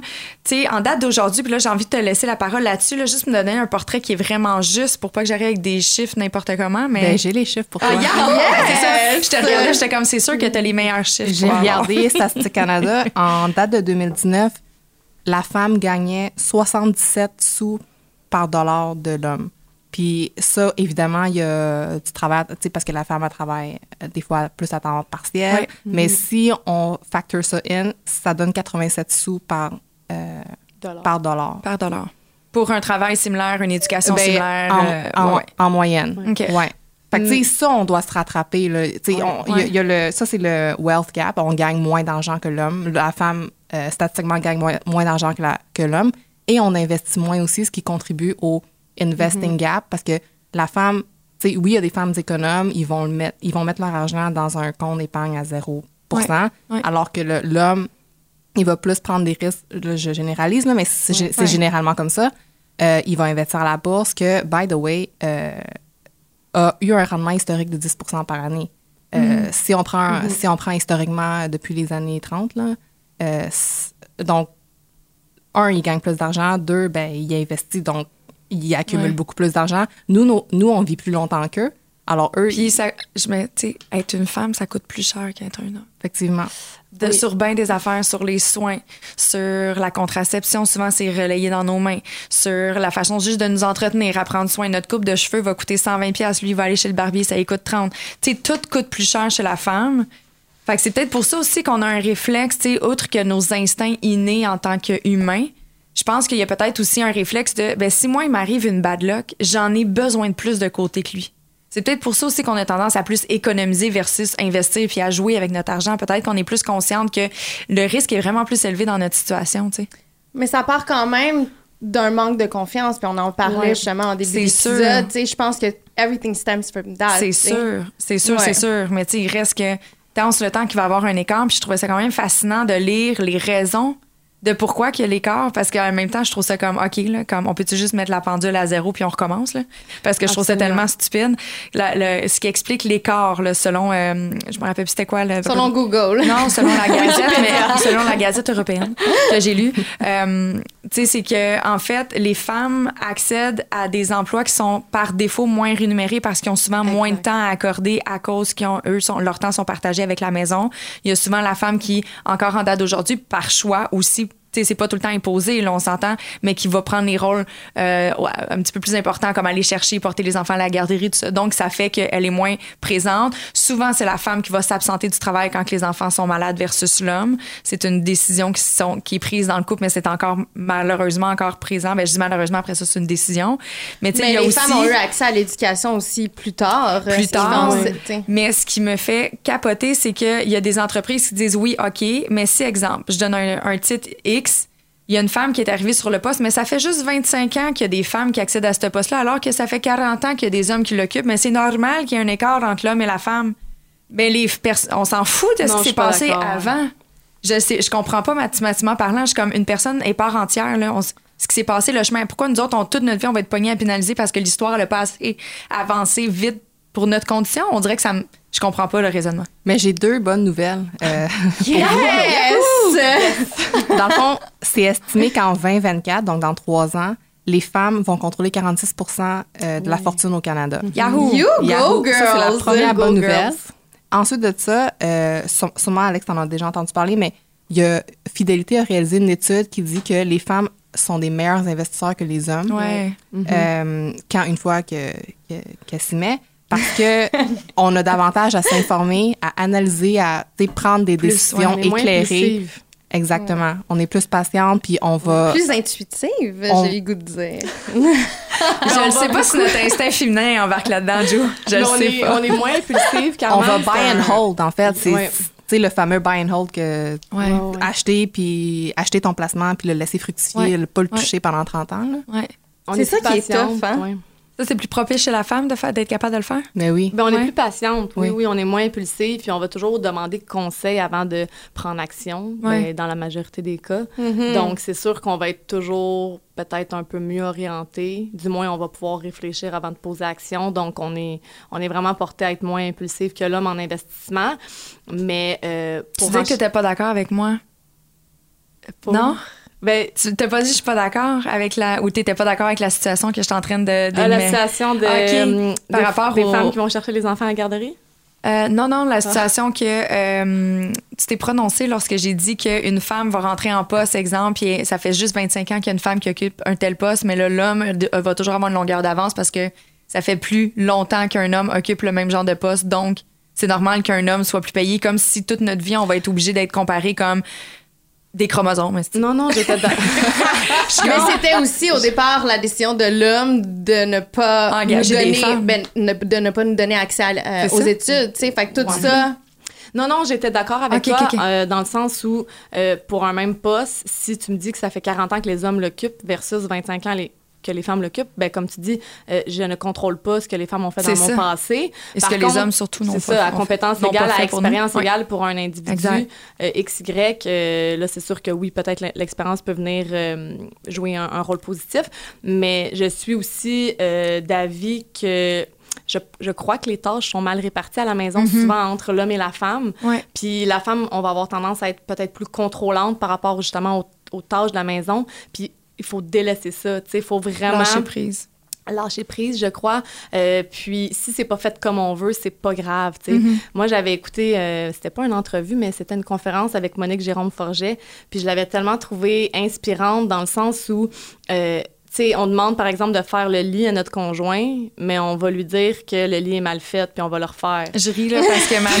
c'est drôle parce que ma, ma chum puis moi on a parlé de ça la semaine dernière. Elle a dit, tu sais, elle dit mon chum il essaie vraiment de prendre la place là. Puis elle a dit tabarnouche parce dit, il fait le lit puis je suis comme ben non là, fais-les pas là tabarnouche c'est pas de même qu'on place les coussins. Mais après ça elle chiale parce qu'elle dit Est-ce que toute la charge mentale de la maison est sur mes épaules tu sais. Ben voilà. Puis j'étais comme, une- ouais, mais à un moment donné, on s'en foutu du coussin qui soit tourné un petit peu plus vers la gauche que la droite. T'es même pas là de la journée, t'es en train de travailler.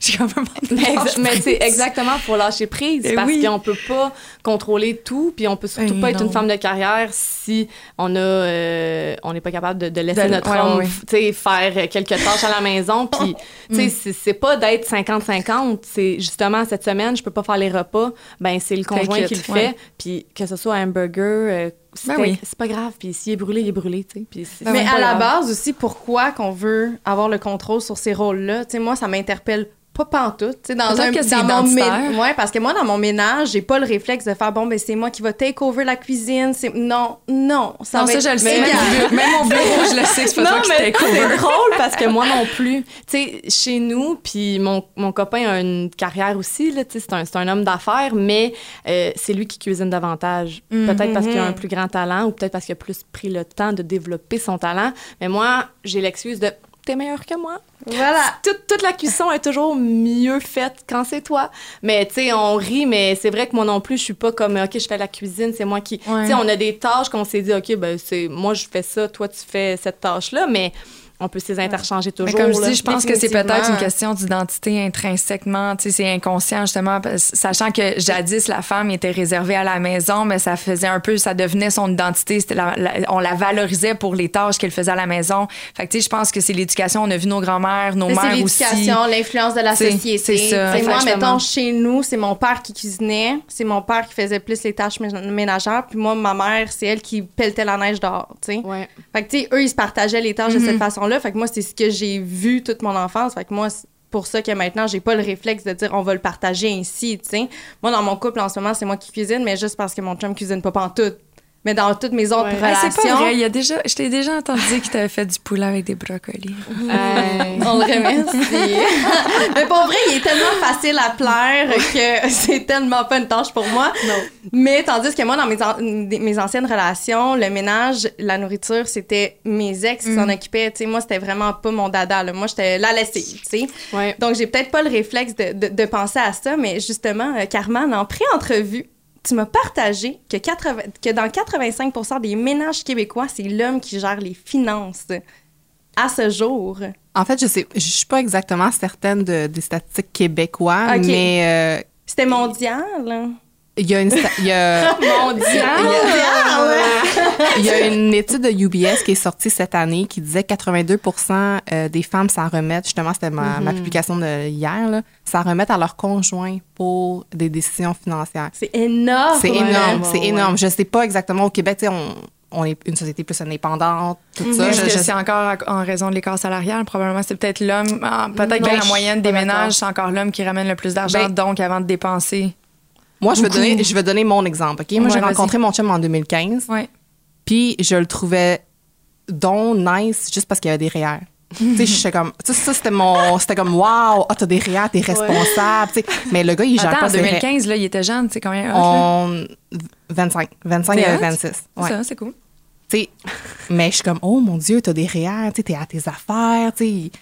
Euh, mais je trouve qu'on surestime des fois euh, nos conjoints, euh, leur capacité à. à- Tu sais, je dis pas que mon chum, il gère pas bien ses finances. Lui, il a, il a toujours été très à ses affaires. Euh, mais de là à, à- Moi, dans mon couple, c'est moi qui gère, en fait, le- les finances. Là. Tu sais, lui, il pose pas de questions. il, y a, il y a un conseiller. euh, ben, on- en fait, on a le même, on a le même conseillère. Puis, c'est les- c'est moi qui va parler avec la conseillère, c'est moi qui va faire des, des Ouais. prendre Est-ce que je peux te demander elle. comment que ça fonctionne? Est-ce que vous mettez toutes vos payes dans un même non, compte? Non. On a, mais on a une maison ensemble, fait que tout ce qui est en relation avec la maison, pour l'hypothèque, euh, les, les assurances, etc., on a un compte conjoint pour ça. Puis à chaque mois, ben, on vire l'argent dans le compte conjoint, mais juste uniquement dans le but de payer euh, tout ce qui est en relation avec la maison. Puis, euh, Vous avez fait ça au prorata, le montant cha- euh, dédié à 50-50. 50-50. Ouais. Il gagne plus d'argent que moi, mais euh, tu sais, on s'est dit comme. C'est ça, 50-50. pour l'instant. 50-50 parce que quand vous allez revendre, vous allez avoir 50-50% des profits. Ouais. Merci, bonsoir. là. Ouais. Ouais. OK. Puis pour l'épicerie, tout ça, ben, on fait un Excel spreadsheet, puis à la fin du mois, euh, c'est c'est comme ça. Toi ouais. aussi, t'es sur le mode Moi, Excel. je- moi, j'adore ça. J'aime ça, le monde qui me comprenne. J'adore ça. C'est très drôle. J'aime ça, Excel. Mais tu tu sais, tu parles justement tu sais, du fait qu'on a comme le réflexe d'aller vers l'homme pour des conseils financiers. Puis cette semaine, j'ai une conversation avec ma mère parce que, tu sais, moi, je, je suis seule pour gérer mes finances. Des fois, je trouve ça difficile. Tu sais, j'ai- j'ai comme l'impression que j'ai personne pour me conseiller dans ce domaine-là. Puis ça devient très overwhelming, tu sais, surtout que, tu sais, je gère quand même plein d'affaires entre tout ça. Fait que je trouve ça tough, tu sais. Puis j'ai une discussion avec ma mère, puis justement, tu sais, je suis un peu émotive, puis j'étais comme, pourquoi que, tu sais, on m'a pas conseillé, tu sais, pourquoi qu'on me conseille pas? Puis même ma mère, tu sais, plein de douceur, elle était comme, je m'excuse tellement, tu sais, même moi, j'ai pas cette éducation-là, puis même moi, tu sais, j'apprends comme sur le tas. Fait que, tu sais, j'aimerais tellement ça, être là pour toi, mais dans mon mariage avec ton père, c'est lui qui gérait les finances, tu sais. Puis moi, mon père, c'est c'est ça, tu sais, il est moins présent dans ma vie. Fait que, tu sais, mon premier réflexe, ça a été de dire, ben c'est ça, c'est la faute de mon père, tu comprends? Ouais. fait que j'ai parce que j'ai comme le réflexe de me dire que dans le fond, c'est vrai, c'est le rôle de l'homme, tu sais, c'est mon père qui aurait dû m'apprendre. Mais encore une fois, je pense pas que c'est le rôle d'un ou l'autre, c'est un travail d'équipe. C'est dans le sens où ouais. l'homme doit, se doit, s'il y a un intérêt qui est plus grand euh, pour la finance, euh, éduquer un peu sa conjointe, Ouais. de base. Je te dis pas de faire un cours 101 à chaque soir, mais euh, il se doit de lui expliquer ce qu'il en est. Il peut prendre le lead, surtout si, en termes d'intérêt, ben, c'est lui qui vraiment a- un intérêt qui est plus grand, mais je pense qu'il se doit d'éduquer sa conjointe, mais la conjointe se doit de demander aussi. Tu sais, C'est pour ça que je suis gossante, mais je suis très dans le travail d'équipe, mais c'est Ouais. vrai parce que, encore une fois, c'est de se responsabiliser. tu sais. Donc, les femmes, dans le temps, avaient plus tendance à, veux, veux pas, avaient moins de, de, de pouvoir, puis euh, ben, en termes financiers, évidemment, et euh, se remettaient à leur conjoint, à leur mari automatiquement, ce qui est correct, ce qui est normal. On n'est pas là pour refaire le passé, là, tu sais. On, Ah ouais. on, on est en 2021, puis euh, on, on voit vers l'avenir, mais à ce jour, tu n'as plus aucune raison, surtout si tu travailles. Tu sais, je, je verrais pas c'est quoi ta raison. Tu me dirais manque d'intérêt, je vais te dire, ben parfait, je vais te faire rentrer dans mon bureau, puis euh, tu vas voir, tu vas avoir de l'intérêt, parce que moi, je, rends ça vraiment cool, les finances personnelles, même si c'est plate, tu sais. Ouais. Euh, fait que, tu sais, t'as des opportunités partout maintenant, là. Tu peux aller sur Internet euh, t'éduquer, tu peux aller voir un conseiller pour euh, t'éduquer. Sur Instagram, elle investit. Exactement. Tu sais, Il y a des plateformes partout. Tu sais, L'information est tellement accessible euh, que Et je pas pense- toujours bien vulgarisé, par exemple. Il faut quand tout. même bien les choisir. C'est ouais. pour ça que j'existe Ouais. en termes professionnels, mais dans le sens où c'est beaucoup plus euh, facile qu'avant Ben oui. de, de s'informer. Fait que c'est pour ça que, euh, je- tu sais, je suis pas d'accord que l'homme ait encore le rôle financier au sein d'un noyau familial. Euh, je pense que ça peut être euh, réparti entre les deux. Je pense que c'est pas obligé d'être égal, encore une fois. Mais juste de les deux, on soit conscients de nos finances personnelles. Puis c'est pour ça que moi, j'adore rencontrer des couples parce que je vois la dynamique qui s'installe rapidement. Puis, tu sais, notre domaine, là, il y a beaucoup de psychologie aussi. Tu sais, tu posais la question, qu'est-ce qui te passionne? Mais moi, c'est le côté aussi psychologique de saisir mes clients. Puis, tu vois les dynamiques de couple qui s'installent, puis tu le sais tout de suite, c'est qui qui gère, tu sais, les finances, du moins. Puis, moi, j'essaie de défaire ça beaucoup, là, au même titre que j'essaie avec mes clientes féminines de, de leur donner confiance, tu sais, puis je suis fière d'elles quand elles réussissent à investir la somme qu'elles voulaient ou, ou ne serait-ce elles ont une, un- une, un promo- objectif, un- un- ouais. une promotion. Je suis tellement fière, tu sais, c'est- là où je vais chercher ma gratification et non, t'as fait 8% de rendement.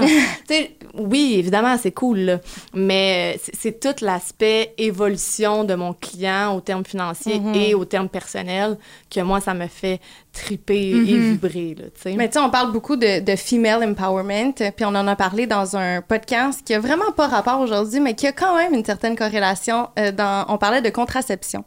Puis justement, on disait qu'il y avait quelque chose de très rassurant et d'empower- d'empowering, en fait, de prendre contrôle de la contraception parce qu'il y a beaucoup de questions.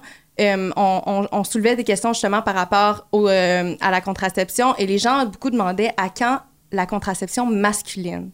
Et c'est là qu'on s'est réalisé, qu'on a réalisé, en fait, en parlant avec le docteur Leduc, qu'on voudrait pas nécessairement laisser ça dans les mains de notre conjoint. C'est notre avenir, tu comprends? C'est notre vie.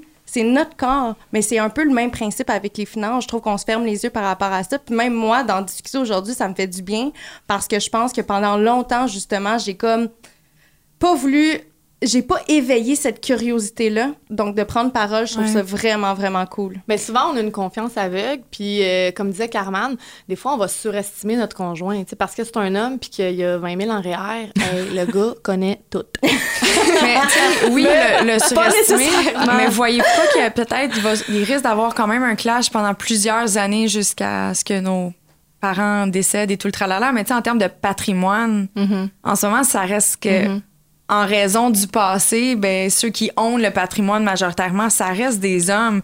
Fait que on veut pas les surestimer, mais en- si on regarde en date d'aujourd'hui, peut-être que Carmen elle va nous chercher des, des statistiques plus précises, mais tu sais, ça reste qu'ils sont quand même propriétaires de pas mal plus que des femmes en ce moment. Fait que tu veux pas les regarder dans un piédestal. Mais, De toute façon, moi, l'argent, c'est pas la première valeur que je regarde chez un homme. Mais ceci dit, c'est sûr qu'ils ont quand même un- un- quelque chose de plus en termes de finances. là.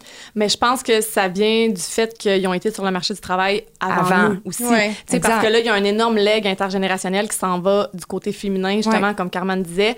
Puis, euh, il y a de On va plus le en rattraper, plus... le, pat- le patrimoine.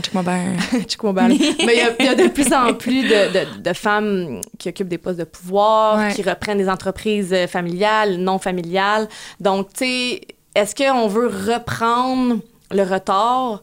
Je sais pas si on peut parler en termes de reprise de retard ou juste de on, misons sur le futur, misons Ouais. vers l'avenir, puis qu'est-ce qu'on peut faire pour modifier notre situation présente, Tout à fait. puis qu'est-ce qu'on peut faire pour travailler en équipe. Mais parlant du travail d'équipe, justement, est-ce qu'il y a une façon de bien planifier son divorce? Absolument. Moi, j'ai déjà tout ça. Marie-toi pas. Mais en fait, C'est non, mais secret. avant- oh ouais, toi, t'es full anti-mariage. Non, moi, je veux me marier à côté. Puis je sais, tous les avocats Carman, dont mon grand frère, sont anti-mariage. No way! OK, mais d'abord, on va, avant de parler du divorce, le mariage. Pourtant, c'est un peu vous qui nous, Le qui nous mariage, permettez là, cette union. Sachant qu'on n'est toutes pas mariées à l'entour de la table puis qu'on a une avocate, on va en profiter. là. Est-ce que le mariage, c'est, on peut-tu vraiment faire notre contrat comme on le veut puis regarde, non, ça c'est 50-50, ça oui, ça non. C'est- comment ça fonctionne? Ben, en fait, alliance Est-ce qu'on peut comme faire un ça? prenup? Oui, tu peux faire un prenup, mais pas surtout.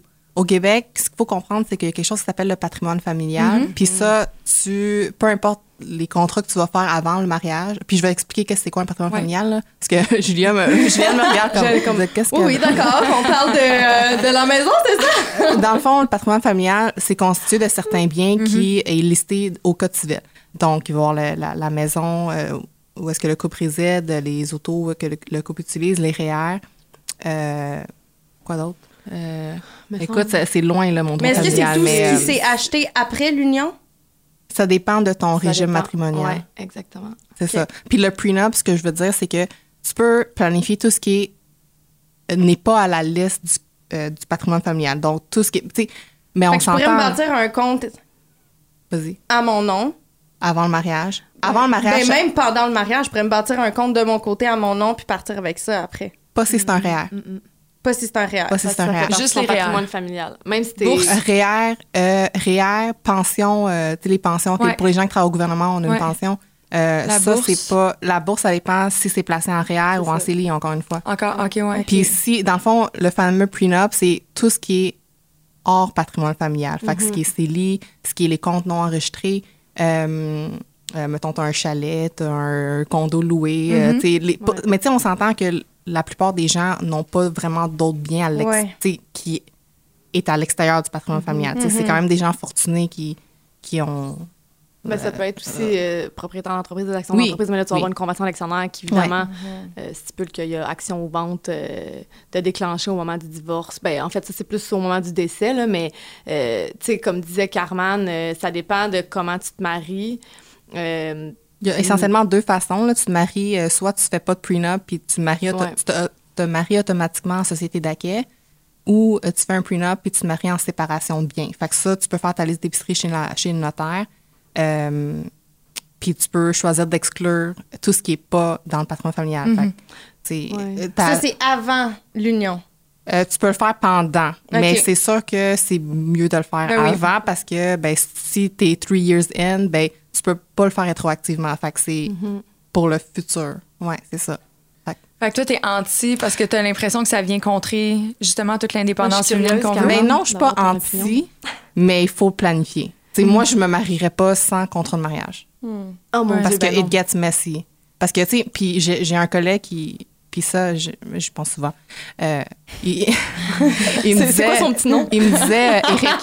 Il me disait. euh, euh, you marry someone and then you divorce someone else. Ouais. Ouais, mais Oh. oui, Puis c'est ça, tellement ça m'a tellement- Tellement, Oh tellement mon dieu, Dis- j'ai des frissons dans le dos. Mais c'est. Ben, ça, C'est pas juste une question de divorce, on là, en- c'est la séparation, c'est quand tu as des enfants. Il y a beaucoup de monde qui nous le disent. Quand tu, avant de, faire un enfant avec quelqu'un, il faut que tu choisisses ton ex-conjoint avant de choisir ton conjoint parce que si jamais il se passe de quoi, tu vas te dealer avec lui tout le reste de ta vie. tu sais. Puis moi, en début de pratique, j'ai déjà fait des cas de divorce. Puis on dirait que c'est ça qui m'a qui a fait Ah, comme, Mais on ah, entend ouais. tellement souvent ça. Non, mais ça n'arrivera pas. Non, mais moi, il est comme ça. Non, mais moi, comme il me fera jamais ça. La vérité, c'est que tu le sais pas. Ouais. C'est vraiment ça, tu sais. Puis c'est c'est ça beaucoup dans notre domaine qu'on entend, tout ce qui a trait aux assurances de personnes, justement au placement. Tu sais, là, il y a le côté successoral qui rentre en ligne de jeu. Non, mais quand je vais décéder, ça va arriver. Mais comment tu peux le savoir? Je comprends pas.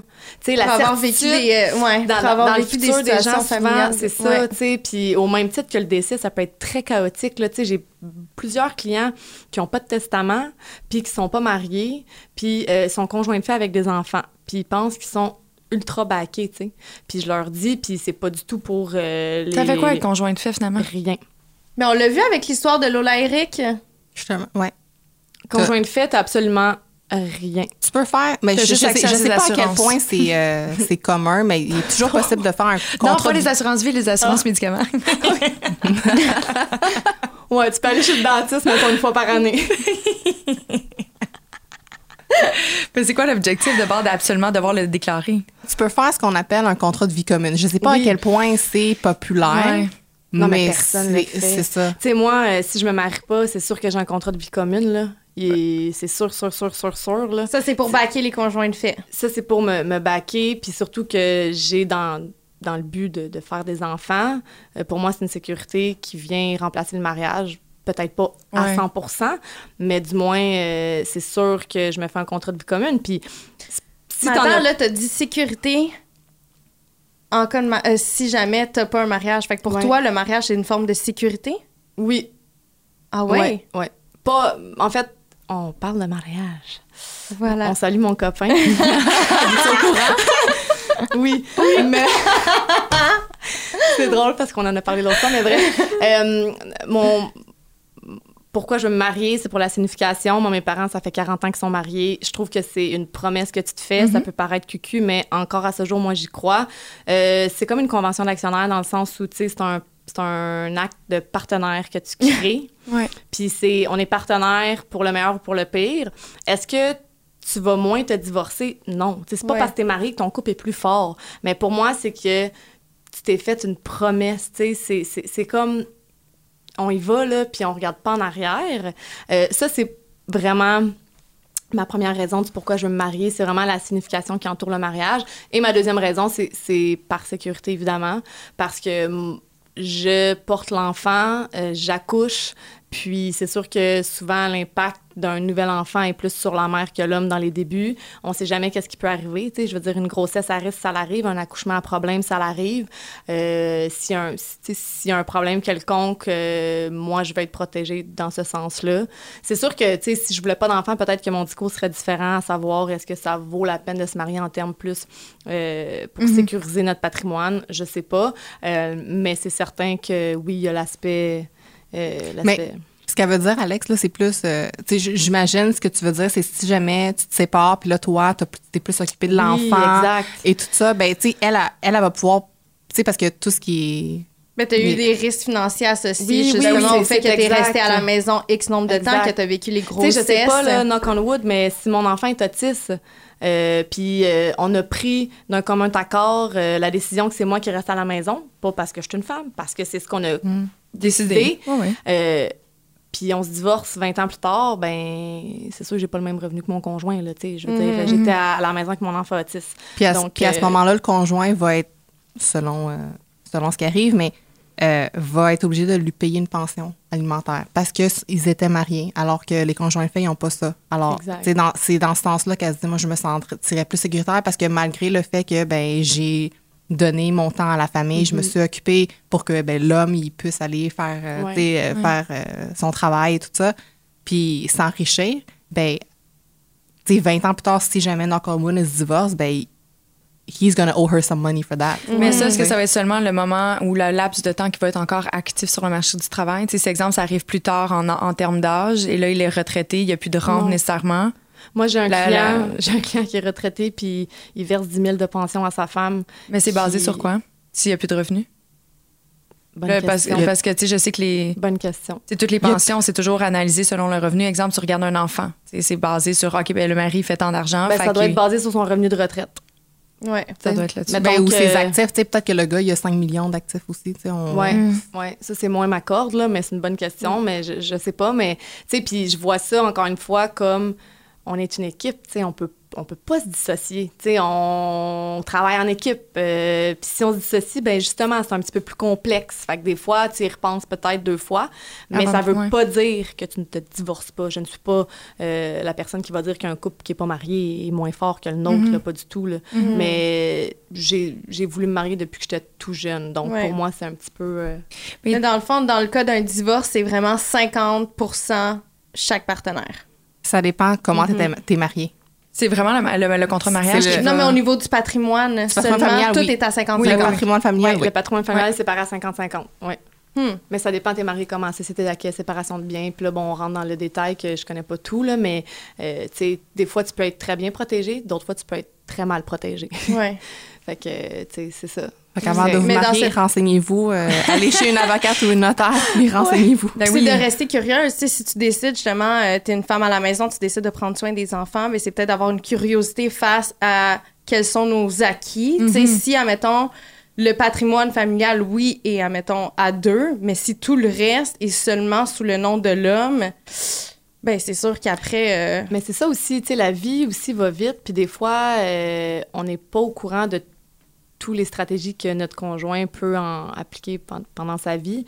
Puis euh, on se retrouve, puis on pensait qu'on avait X, puis finalement on a zéro. Tu sais, ça, ça l'arrive aussi. On pense que ça l'arrive jamais. Mais puis je suis pas en train de dire que l'homme automatiquement veut euh, fourvoyer Nuire, sa femme. Ouais, c'est pas ça. Là. ouais. Mais euh, puis ça peut être l'inverse aussi là. Mais c'est juste de, comme tu disais, je pense, c'est d'avoir une curiosité. Puis ça repart de s'éduquer, de vouloir s'éduquer. Puis ça repart, sais, là on s'est écarté un peu là, mais tu sais, Briser le plafond de verre. briser le plafond de Mais verre. tu sais, je pense que Non, c'est, mais- tu sais, on se demande depuis le début de la conversation, tu sais, on veut vraiment parler puis prôner l'indépendance financière en tant que femme, mais tu sais, ça aussi, ça fait partie de l'indépendance, de pas avoir peur de poser des questions, de mettre le nez dans le contrat de son chum. Tu sais, Mm-hmm. moi, tous les, les, les, les conjoints que j'ai eus, les copains avec qui j'ai habité, euh, concours de circonstances, on avait chacun des, tu sais, des, des assurances vie, des trucs comme ça, puis je m'assurais que ça soit mon nom, là, si jamais il arrive de quoi, Ben parce que je suis la personne qui va être pognée à payer tout quand tu vas t'en aller. Pour des chums. Oh yeah. Oh yes. La minute qu'on déménageait Mais ensemble, j'étais comme, moi, je le baquais, tu me bats, comme Oh, ça, s'il arrive de quoi. Ah ouais, Moi, oui, c'est- j'ai toujours Oh été bon, good. ça. Parce que moi, J'ai toujours fait ça. Ce que, je, ce que je vais conseiller à mes clients, c'est si tu n'as pas de biens en commun, donc tu n'as pas, par exemple, de condo, maison, etc., Ouais. puis tu n'as pas d'enfants, euh, tu mets pas nécessairement ton copain comme bénéficiaire, mais dès que tu as un avoir euh, Mhm. en commun ou des enfants... Même si c'est juste une location? Non, non, pas une Mais ça, location, mais moi, ça, je te tu, parle tu peux le faire si ça tente. Après ça, c'est une entente. Mais tu, tu vois, moi, le la, les premiers, la, la première personne avec qui j'ai fait ça, on n'avait pas de propriété en Ouais, commun.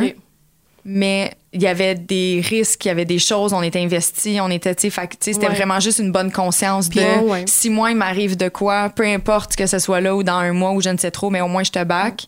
Puis et vice versa. Fait que ça, on avait eu la, la discussion qu'on soit propriétaire ou non. Tu sais, puis après ça, encore une fois, c'est un peu comme tantôt tu disais, tu diversifies ton portefeuille. Mais moi, j'avais choisi un pourcentage que je léguais à ma famille et ma mère dans le an. Ouais. Puis j'avais un pourcentage qui était dédié à backer mon copain si jamais il m'arrivait de quoi. Mais moi, Faut je pas que je suis d'enlever curieuse, son nom de là, Je l'ai enlevé. après la rupture. Ah, ok, je l'ai enlevé.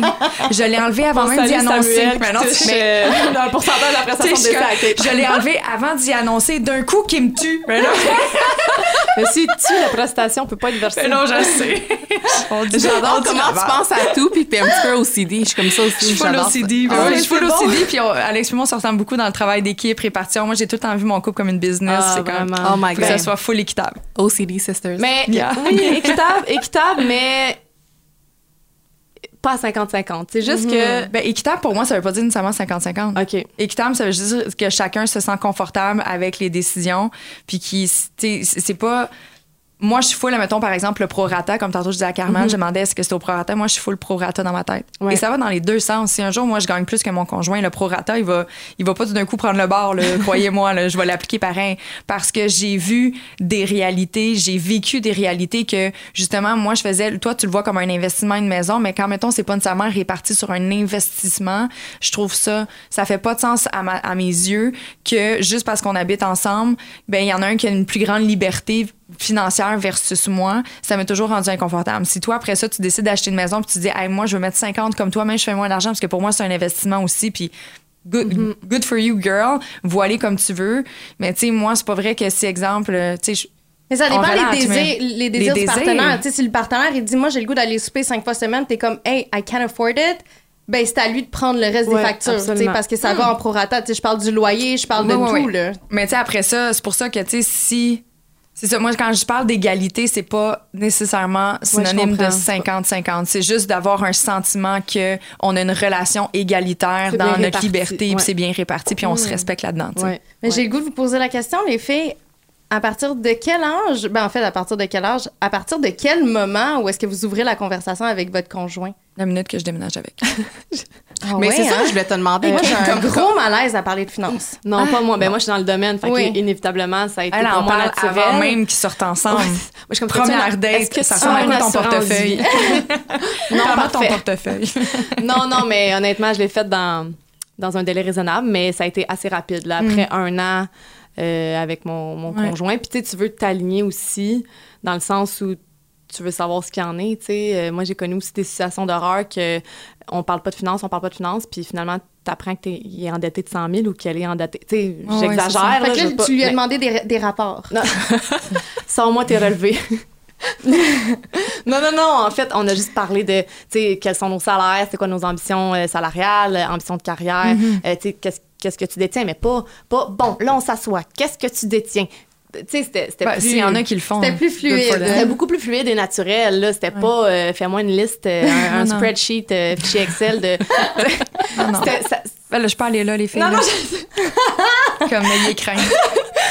mais Je me ça- suis déjà fait avoir aussi, d'ailleurs. J'aurais peut-être dû sortir des rapports. c'est pour ça que Parce, qu'on me dit qu'il y a une hypothèque de temps, puis finalement, tu, trois ans et demi plus tard, c'est moi qui ouvre l'enveloppe par mes gardes, puis je me rends compte que l'hypothèque est bien moins élevée, Chris. Puis moi, j'ai Ah! reversé de l'argent.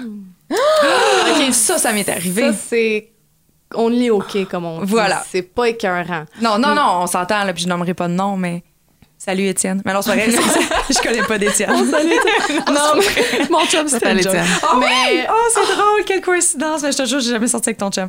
Mais, euh, Mais pourquoi non, non, mais c'est juste, c'est juste que- moi, je trouve ça malaisant parce que là, encore une fois, c'est. Puis après ça, c'est on parle des valeurs intrinsèques, là, on parle même plus de finances, d'indépendance financière, on est rendu ailleurs complètement. Mais tu sais, je suis comme. Je trouve qu'en tant que femme, tu sais, ou n'importe qui, en fait, n'importe quel humain, homme, femme, je pense que c'est important de juste s'assurer d'avoir, avant de commencer à mettre de l'argent à quelque part, sois donc sûr que tu le portrait juste, tu. Ouais, je suis d'accord. Tu sais, avant d'y aller à l'aveuglette, puis je suis en début de relation, puis ah ouais, OK, non, non, je fais confiance à la vie. Mais je pense que quand je vais être au moment d'investir avec un conjoint, je pense qu'on va s'asseoir les deux ensemble puis on va en discuter. D'ici là, j'ai un gros malaise à parler, parler d'argent. Hum, je suis vraiment, j'ai, non, hum, c'est, mais je pense que, mais moi c'est très tabou là. Dans, euh, dans ma famille de parler d'argent, tu sais moi mon père, tu sais c'est ça, c'est une autre culture, donc pour lui c'est comme tu parles pas de ça, tu sais Ouais. c'est un peu comme admettons des fois tu vas à Noël, c'est comme tu parles pas de politique, pas d'argent, pas de religion, c'est un peu ça, tu sais. Donc moi j'ai pas ce réflexe là, tu sais même avec mes amis ou quoi que ce soit, on discute pas de ça Non. généralement. Pardon? Non, ben, moi non plus, pas du tout. Non, exactement. Davantage, je le vois complètement différent. Mais je De- pense qu'il faut. Ben, parler de ma situation de partage avec mon conjoint versus parler de finances everyday. Là. Mes amis, c'est pas vrai que je sais combien tout le monde fait. J'ai une idée parce que je connais leur rythme de Non, vie. mais je parle ren- quand, Mais- quand on est rendu à partager des factures. Je parle pas d'argent, tu sais, je parle pas Ah de ma situation. Mais t'es sais- encore mal à l'aise? Oui, beaucoup. Ben, en fait, ça a été très confrontant avec mon, euh, mon chum du moment parce que lui, ben, c'est ça, tu sais, on a, on a eu quelques discussions. Puis au début, j'étais comme, oh mon Dieu, mon Dieu, je peux pas parler de ça. Tu sais, pour vrai, ça me rendait in- très émotive de parler d'argent. Euh, mais là, tu sais, c'est fait, on passe à autre chose. Mais tu sais, c'est ça. Je pense que c'est important, rendu à un point, tu sais, de parler de budget. C'est juste que moi, dans mes anciennes relations, c'est comme, il y avait comme un commun accord qui, avait été instauré, mais de façon très naturelle, sans en discuter. Ouais. Tu sais, fait que je trouvais que ça, c'était plus facile que de s'asseoir et de dire, OK, bon, tu fais combien, je fais combien, comment qu'on partage les billes? Oh, j'aime pas ça. Ben, Ouais. moi, c'est pas de même non plus que ça s'est pris. non, non, c'est C'était vraiment plus fluide Non, mais je me comparais pas à toi, Ah, je non, faisais non, non, juste je me- parler moi, de je me moi, comparais ouais, c'est ça. J'étais comme non. Mais t'allais me dire de quoi tantôt, Carmen? Carmen? J'ai oublié. Euh, me dire ben par non, mais en fait, parce que, je- parce que je suis vraiment... euh, Dès qu'on déménage ensemble. mais c'est ça, mais je, je voulais savoir tes, tes chums, comment ils ont pris ça. Tu sais, est-ce qu'ils sont comme, OK, euh, pas de problème? euh, Absolument. ouais? J'ai jamais eu quelqu'un qui était parce que je contribuais tout le temps. Tu sais, Ok. c'est- j'ai jamais Ouais. été dans une position où on parle de finances, mais moi j'ai rien à mettre dans le pot là. Tu sais, j'ai jamais été dans cette situation-là. Au contraire, j'ai toujours euh, eu un revenu euh, très respectable, puis euh, j'ai toujours été plus que généreuse que, que l'inverse. Fait que ça a jamais été mal perçu. Au contraire, c'était plus une question de. Encore une fois, je pense que mes conjoints connaissent mes valeurs. Aussi, ils connaissent le portrait familial antécédent. Excusez, mon chien jappe, j'ai aucune idée pourquoi. Ah, il y, a il y a un autre chien dans le corridor. Bon. Euh, puis, euh, une heure, dix- une heure. Ouais, une heure 17, on va couper. Puis, euh, non, c'est ça. Puis, je pense aussi que ça vient avec le- une certaine sensibilité par rapport à mon à ma situation familiale. Je viens d'une. Je situation qui est quand même précaire. Là. J'ai, jamais autant qu'on a eu des belles grosses maisons, mais souvent, il manquait de la nourriture dans le frigidaire. Ben, je dis souvent, mais c'est arrivé des fois. Puis j'ai commencé à travailler très jeune parce que justement, j'étais consciente qu'il fallait que je mette la main à la pâte pour subvenir à mes besoins. Fait que, je pense aussi que, sachant que je viens pas avec un monde d'abondance à n'en finir, mais ils sont très à l'aise, peut-être s'ils disent, ben, gars, si pour toi, ça te rend plus sécure qu'on en parle maintenant ou qu'on le sait, pourquoi, à la limite, s'ils s'opposeraient à ça, je trouverais ça bizarre. Mhm. Mais justement, tu sais, parlons-en de tout ça. On est tous des femmes autour de la table ce soir. C'est quoi, quelle est l'éducation familiale que vous avez reçue de vos parents en tant qu'enfant et en tant que jeune adulte? Aucun, pour ma part. Hey, à, Ben- part, à part avoir le commentaire de mon père, genre, c'est important de mettre de l'argent de côté. Kate. C'est important, là, parce que dans le fond, il faisait un parallèle avec sa situation à lui. Là. Il était comme, c'est important de mettre de l'argent de côté, mais comment mettre de l'argent de côté? Jamais il m'a montré comment. Jamais. Je sais même pas si lui-même il le sait.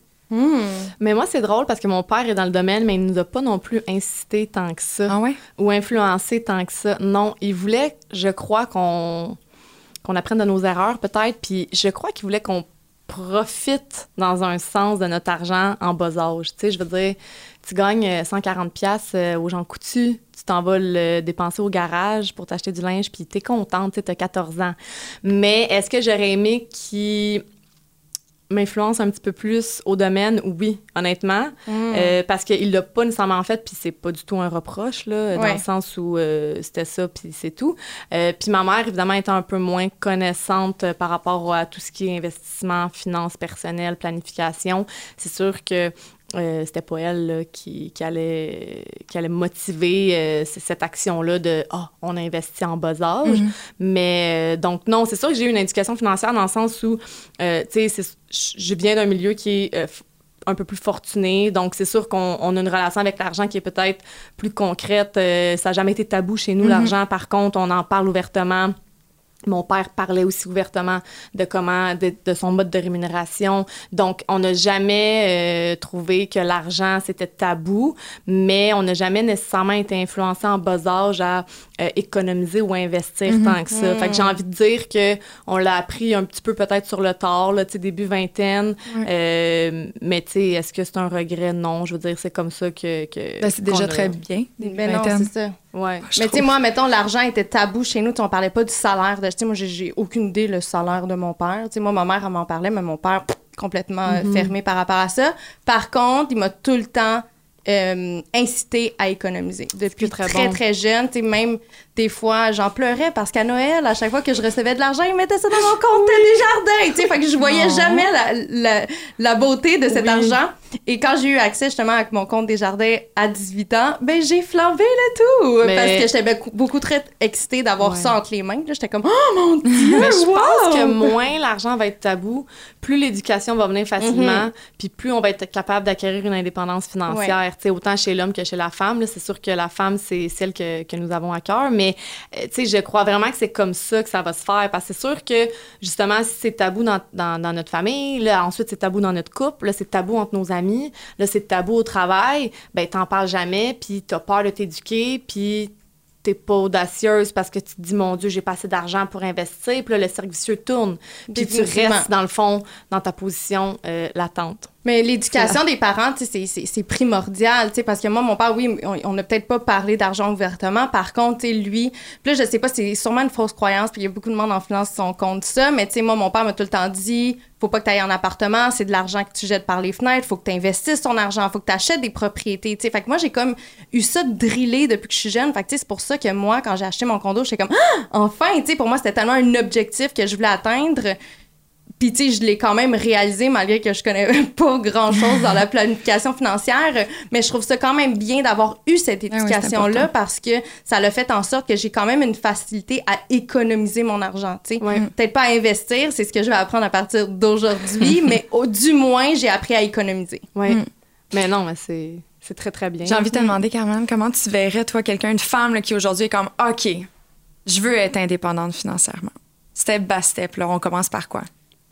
Je pense qu'Alex est peut-être plus euh, en mesure de, de répondre, mais c'est sûr que. Ah, tu vois, moi, j'aurais pensé, j'aurais plus été vers l'inverse. Parce que je trouve qu'il y a un côté de se responsabiliser, prendre Ben, position en tant que femme. Puis- je veux dire comment moi j'ai fait. Ouais. là. Tu sais, Donne-nous tes trucs, là. Quand j'ai commencé après ça, dis-nous combien tu vaux. c'est quoi ta mon valeur nette? network. Mais quand j'ai commencé, j'ai j'ai passé trois conseillers en entrevue. Je suis très, maniaque, là. Il faut que je trouve le meilleur. Il faut que je fasse, il faut, Faut choisir que, le conseiller, faut que je choisisse. important. Puis moi, j'y posais des questions. J'arrivais, j'avais ma liste, là, comme un peu Ouais, maintenant. comme là. ça sort. ouais. Puis, euh, j'ai drillé avec des questions, là. Je, voulais, parce que, je veux dire, c'est mon argent. c'est Je veux dire, je veux avoir un fit parce que je veux travailler avec la personne pendant 20, 30, 40 ans. Tu la paies, là, cette personne-là Puis je la paye, là? cette personne-là. Ah Merci Chanel. Parce que je prends beaucoup de son temps par, euh, par moment, là, puis elle doit être à botte des fois, là, mais. Euh, euh, Fait que ça, ça a c'est- été ta première étape. oui, T'entourer de la, bonne- de, de- de la bonne personne. Puis d'oser poser des questions. Ouais. Ouais. Moi, j'écoute beaucoup de podcasts. Euh, j'ai- Ouais. Ah oui, il y a un livre que je voulais absolument en parler d'ailleurs. Euh, c'est le livre que je t'ai offert, Juliane. merci que je parle toujours dans, dans- sur ma page là, quand les gens me demandent. euh, parce qu'à tous les jours, il y a des gens qui m'écrivent pour me demander euh, Des que tu recommandations. de- les, des livres et tout ça. Euh, c'est Les millionnaires ne sont pas ceux que vous croyez de Nicolas Bérubé. Puis dans le fond, euh, il y a hum, plusieurs histoires de euh, Québécois qui sont très, qui ont vécu modestement, euh, qui ont gagné entre 30, 30 000 à 100 000, mais qui ont un net worth de 1 million. Mhm. Puis justement, c'est c'est une fausse croyance que les millionnaires, c'est les gens qui, con- qui conduisent des belles autos. C'est avec l'argent Ouais. qu'on fait de l'argent. Mais les vrais hein? riches, tu les vois pas. Exact. Puis tu sais, j'avais lu un livre, il- euh, l'auteur il écrivait euh, ah, tu vas souvent demander aux gens ça veut dire quoi être millionnaire ou avoir un million. Ben, les gens vont te répondre ben, c'est de dépenser un million. Mais c'est exactement le contraire d'être millionnaire, c'est de keep your worth puis comme faire travailler cet argent-là.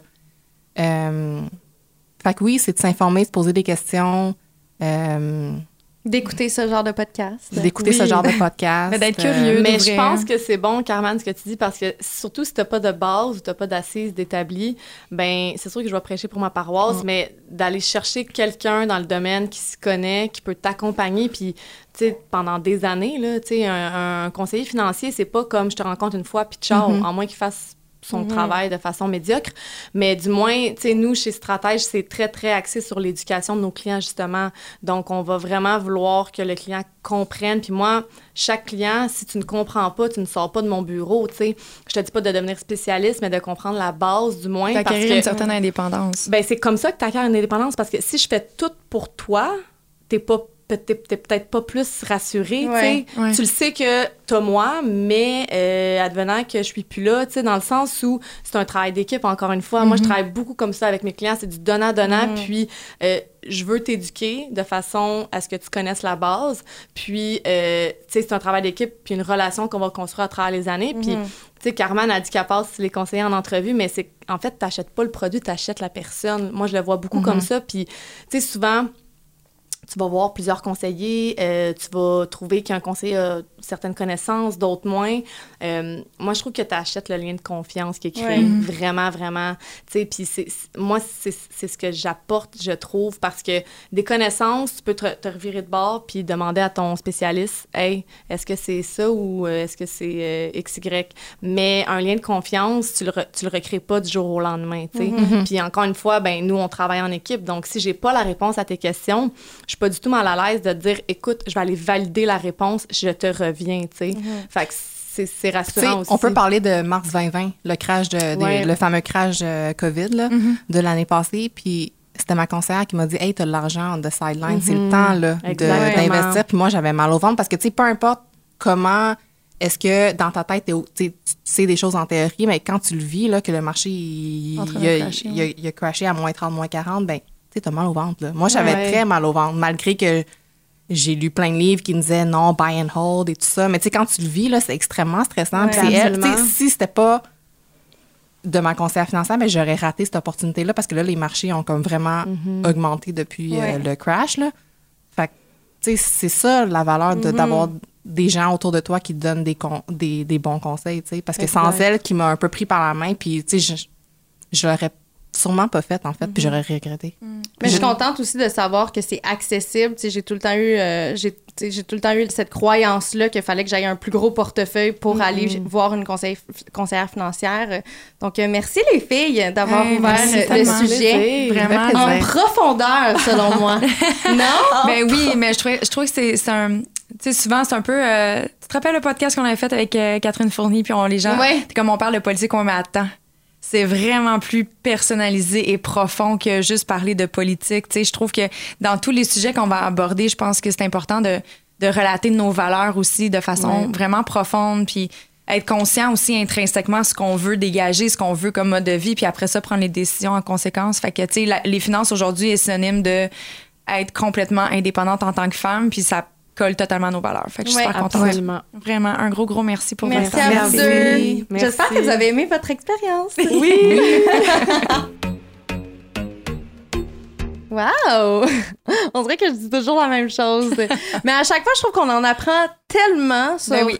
peu importe le sujet. Je trouve ça le fun de pouvoir justement soutirer un peu d'informations pour nous, mais pour vous aussi à la maison. Hum, mais tout le monde le sait, de toute façon, ce podcast-là, on le fait pour nous d'abord et avant tout. on s'en fout de vous autres, dans le fond. C'est nous qu'on essaie d'éduquer ici. là.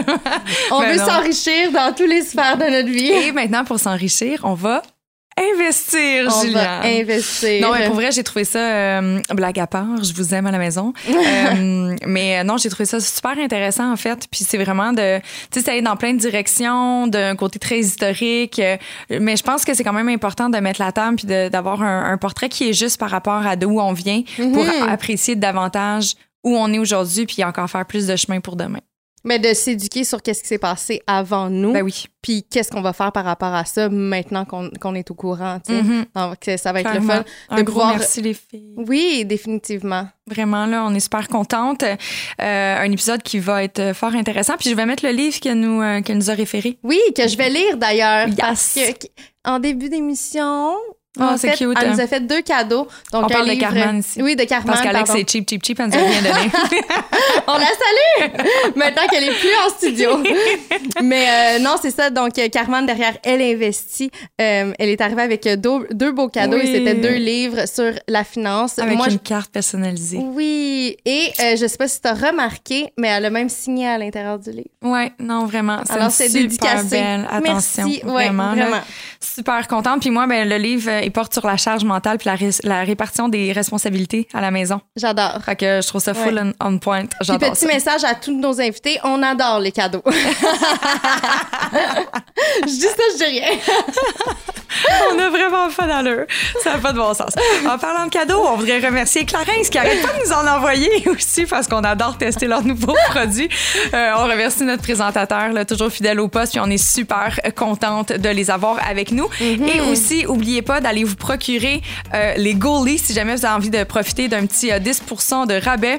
Vous avez simplement à ajouter le code promotionnel Génération Sidechick sans espace à votre panier d'achat, puis vous allez avoir un petit euh, 10% off, mes amis. Mhm, alors, pour toutes, et, toutes ceux et celles qui nous écrivent en DM en nous parlant de leurs problèmes de digestion, parce qu'on en parle aide. souvent, moi et Kate, ça l'aide énormément. Oui. Alors, rendez-vous sur leur site. Sinon, merci à toi, mon ami. Merci à toi aussi. Toujours le fun de partager euh, maintenant notre portefeuille. Écoute, nos états d'âme, notre portefeuille. Voilà. Voilà, on a tout, tout, tout partagé. N'hésitez pas à aller voir Alex, en fait, qui est conseillère financière. Euh, Ben oui, parce que moi, je suis la première à aller prendre rendez-vous avec elle demain. là. J'en ai oui. besoin. Et euh, Carmen, de, en fait, aller suivre sa page Elle investit. Clairement, ça vaut la peine. C'est hyper bien vulgarisé. C'est le fun à regarder aussi. Le visuel, il est beau. Donc, euh, allez ajouter cette page-là à votre, euh, à votre euh, compte Instagram. Et nous, ben, on se revoit la semaine prochaine avec plein de nouveaux contenus. Allez voir notre site Internet aussi. À toutes les semaines, on sort euh, des nouvelles capsules vidéo, salon JS, des articles et tout ça. On adore recevoir vos commentaires. Donc, n'hésitez pas à nous écrire. Puis, Juliane et moi, on vous dit Cheers!